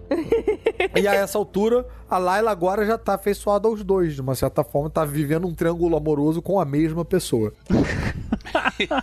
que é o melhor cenário, inclusive, né? Porque É. Exato. Pois é, quem é o seu amante? É o amigo imaginário do meu marido. Ou, ou pior também, né, Nádia? Porque, pô, você vai fazer uma homenagem a atuar com uma pessoa só, é meio bosta, né? Ah, mas aí é só uma questão de ser inventivo. Eu queria ver essa série agora, do Menage à Trois, de duas pessoas. Tem, tem, tem, tem no RedTube. Mas a gente tem lá o, o, o momento em que ela vira Avatar, e aí é hora da gente espinafrar mais uma vez Mulher Maravilha 1984, porque a gente tem um uniforme que parece lá com o uniforme de Cavaleiro de Ouro da Gal Gadot. É só que útil, né? É, você vindo pra alguma coisa que não seja simplesmente ser chacoalhado e depois destruído, né? E, cara, achei maneiríssimo. As cenas de luta dela achei maneiríssimas. Pra mim, já quero ver a série das Caraveiras Escarlate. Quero ela, a Aquafina, a Helena e a Gaviolha num time aí com todas as mulheres do, desse universo Marvel. Porra, achei maneiríssimo. Tô empolgado sozinho, é isso que tá acontecendo? Não, eu gostei pra caralho. Não, achei também. maneiro, só que eu não, eu não vejo ela junto com essa. Assim, eu acho que essa nova equipe aí seria mais é, Young Avengers, né? Não sei se ela entraria numa equipe dessa, mas uma equipe mais. Tibério, ela lá. tem asa, ela entra pela janela, cara. Você não vai conseguir impedir ela de entrar. Eu tô pensando na Rescue, mas a Rescue também não vai sair fora da MCU, provavelmente. E outra parada também que eu já comecei a pensar aí, foi assim, caralho, cara, a Marvel é muito filha da puta, né, cara? Porque a Warner tá lá com a DC há sei lá quantos anos, preparando lá o, o Black Adam, né? O, o Adão Negro lá, inimigo do Shazam, uma série que é toda meio egípcia, eles já foram, passaram na frente, fizeram, fizeram depois, lançaram antes, e quando sair o lá do, do The Rock e tal, todo mundo vai falar, tipo, ah, achei cópia do. É, tem esse risco, né? Eles lançaram carrinhos antes de carros, foi o que eles fizeram. Só que fizeram melhor, né? Quer dizer, nem vi a outra ainda, já tô reclamando. E aí tem uma cena de luta lá entre os sucos de caju gigantes lá, Os kaijus fantasmas Os gigantes. que também, sei lá. Ah, eu achei maneiro demais, gente. Ah, foi maneiro, Pô, mas foi muito qualquer coisa, assim, né? Tipo, Foi, Não- mas, cara... o resultado ali não. Tipo, abalou nada. Importante mesmo, você tava se preocupado mais com a luta no chão ali, né? E né? ali também a gente tem uma outra luta que eu achei muito maneira, que era as duas personalidades já meio em sintonia, se trocando o tempo todo, né? Sim, É. isso foi bem legal. Isso eu achei muito diferente, tipo, o uniforme de capa e o uniforme de, de terninho e tal, porque agora o Steven se convenceu de que ele pode lutar que nem o Mark, né? Então eles ficam meio que se tagueando e trocando, porra, muito É bacana. porque quando precisa jogar Gostei o bastãozinho, bastante. aí vira um, quando pega a lua, vira outro, Isso. e aí fica nessa pra um lado e pro outro. Maneiríssimo demais, gente. É, o, o episódio o 5 e o 6, ele- eles. O, o, pra mim, a série, o que eu até falei do- de barriga, ela poderia ser tipo assim: episódio 1, 2, 5 e 6. 4 e meio, 5, 6, sabe? Até mais rápido, assim, porque o, o, o 4 e meio porque começa a parte do, do hospício, né? Que eu gosto bastante. Agora o 3 e o. 4 e, um, 4 e meio, puta, cara, achei bem assim, de tipo. 3 e metade do 4, é isso? Tá É, reclamando do- de um episódio e meio. É, de 6, né? É coisa. É, numa série de seis episódios, É, tipo, é um quarto, né? 25%. Pra ter dois bons. Ah, na moral, a gente via série que tinha 23 episódios, 26 episódios, 10 temporadas. Vocês estão gostando É, muito da porra. Marvel. Vocês- a Marvel comprou vocês. Comprou mesmo. É, inclusive tô à venda, Marvel. É, só. Marvel me compre também. Inclusive faço desconto. E aí a gente. e Como é que a gente resolve o lance lá da Cuca? Cuidado com a cuca que a cuca te pega. Não lembro. Eles fazem um ritual pra prendê-la de novo, não é isso? É, a mesma coisa que foi feito no passado, pra prender ela a primeira Aê. vez, né? Ele- Tipo, junta um monte de avatar, Isso. prende sei lá o quê. Pela união dos seus avatares, eu sou o Capitão Isso. Depois de prender a Amit no corpo, sei lá, naquela, estatuazinha de né? estatuetinha, eles voltam pro hospital. Hospício, é verdade. Tipo, eles. Na verdade, porque eles tinham combinado com o Conchu assim, ó, esse é o último rolê que a gente vai fazer pra você, depois você vai liberar a gente. Aí o Aham. Conchu libera eles, entre aspas, tipo, jogando eles de volta lá no, no hospital. Aí eles dizem, não, a gente não vai ficar aqui sendo doidão, a gente vai é, sair de novo e viver nós dois aqui, a- a- habitando o mesmo, o mesmo corpo Altas aventuras. saem pra voltarem pra vida normal deles. E aí tem a cena pós-crédito do Harrow saindo do hospital, estando no hospital também, e sendo morto pelo Jake Lockley. Ah, é verdade. Eita, é. rapaz. Tarará, que foi irado. E quem tá dirigindo é o Conchu, né? Tipo, quer dizer, o. Con- o, o- o- Não, quem tá dirigindo é o Jake. É o Jake, né? Ele chega de carro. Não, e sim. Ah, o sim, é. Conchu tá na limousine que vem buscar o Harrow, Isso. dentro- tipo, como Isso. passageiro. Aí o Harrow meio que dá uma zoada nele. Ah, eu sabia que você não ia desistir, uma coisa assim. E aí ele fala, tipo, ah, pô, eu não preciso de você porque. Eu tenho quem faça o que eu quero que faça. Porque o Mark Spector é muito mais maluco do que você achou que ele era. Na verdade, o Mark e o Steven não estão mais vinculados ao Conchu, tipo, ah, já entreguei essa, essa vida. Mas na verdade ele tá com o Jake. E aí a gente descobre que tem mais do que duas fases da lua, É. rapaz. Tem a fase do Cavaleiro. É isso aí, a gente tem crescente, minguante, cheia, nova, enfim, tem uma, uma cacetada de fases da lua aí. Uma coisa que eu não sei se vocês repararam dos créditos é que a lua foi. Agora eu já não lembro mais se minguando ou crescendo, mas ao longo da série. Isso eu não reparei, não. Ninguém não. Não É, reparei. Bem maneirinho. Mas eu fui reparando que, assim, o hospício tá nos créditos, a escadinha tá nos créditos, tem uma duna que faz a cara do Zé Curubu. Tem, cara, é cheio de, de coisinha ali nos créditos pra você ver com calma depois que você assistiu a série toda, que tá tudo lá, todas as bolas estão cantadas ali no- nos créditos. Agora eu já vi um papo de que não haverá segunda temporada. Eu já vi É. um de que vai ter. Originalmente não É. ia, mas agora vai. Eu vi ao contrário. Então vamos seguir com o teu papo. Eu gosto mais também. Aham. Acho mais maneiro. Gosto mais do Ah, teu mas eu papo. acho que não precisaria não. Eu tava afim de já ver ele já num, num, numa coisa maior, é. Já junto com outros heróis e tal. Aliás, essa série ela me deu essa sensação de filme, assim, de no sentido das boas atuações, da, da, da direção e tal. Isso que você sentiu muito como barriga ali no meio do- dos episódios e tal. Cara, pra mim passou meio batido como a mesma história longa sendo contada em menos episódios, sabe? Acho que WandaVision talvez teve mais a sensação de episódio pra mim. Ah, sim, a WandaVision ficou bem O marcada. próprio Gavião Arqueiro e tal. É, até porque, né? A gente tem aqueles primeiros em que cada episódio se, se refere a uma era da televisão, enfim. É, exatamente. Tem mais cara de televisão. Esse, pra mim, tinha cara de cinema. Essa série tem um, tem um easter egg que eh, volta e meia tem alguns códigos de barra, aqueles códigos 3D, né? Aquele QR Code, que se você for vendo, eles fazem referência a algumas coisas, tipo a, uma, a um quadrinho Mentira. específico. É. Se você apontar o celular pra, pra, pra tela, você pega esse... É, se você parar a tela do. é, se é. você pausar e. Uau! E tem, tem um que aparece, tipo, tá o QR Code na parede e ele reflete no vidro. E aí os dois são remetem a coisas diferentes. Rapaz, agora eu acabei de ler aqui que tem um que é o mais escondido de todos, que se você pega esse QR Code, toca El Chan, é a mistura do Brasil com o Egito.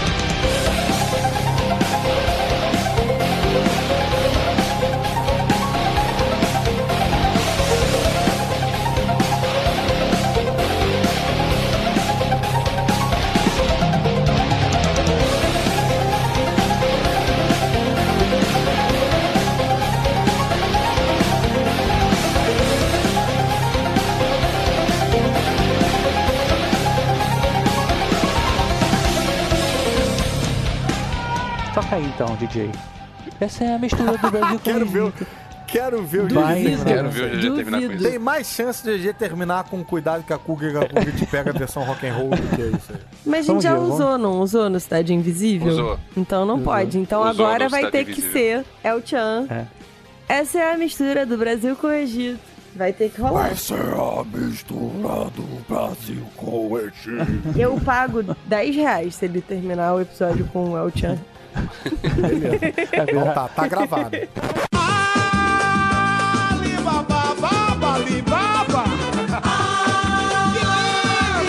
O Calipa tá de olho no decote dela, tá de olho no biquinho do peitinho dela, tá de olho na marquinha da calcinha dela, tá de olho no balanço das cadeiras dela. Vamos ralar o chama aí, vambora!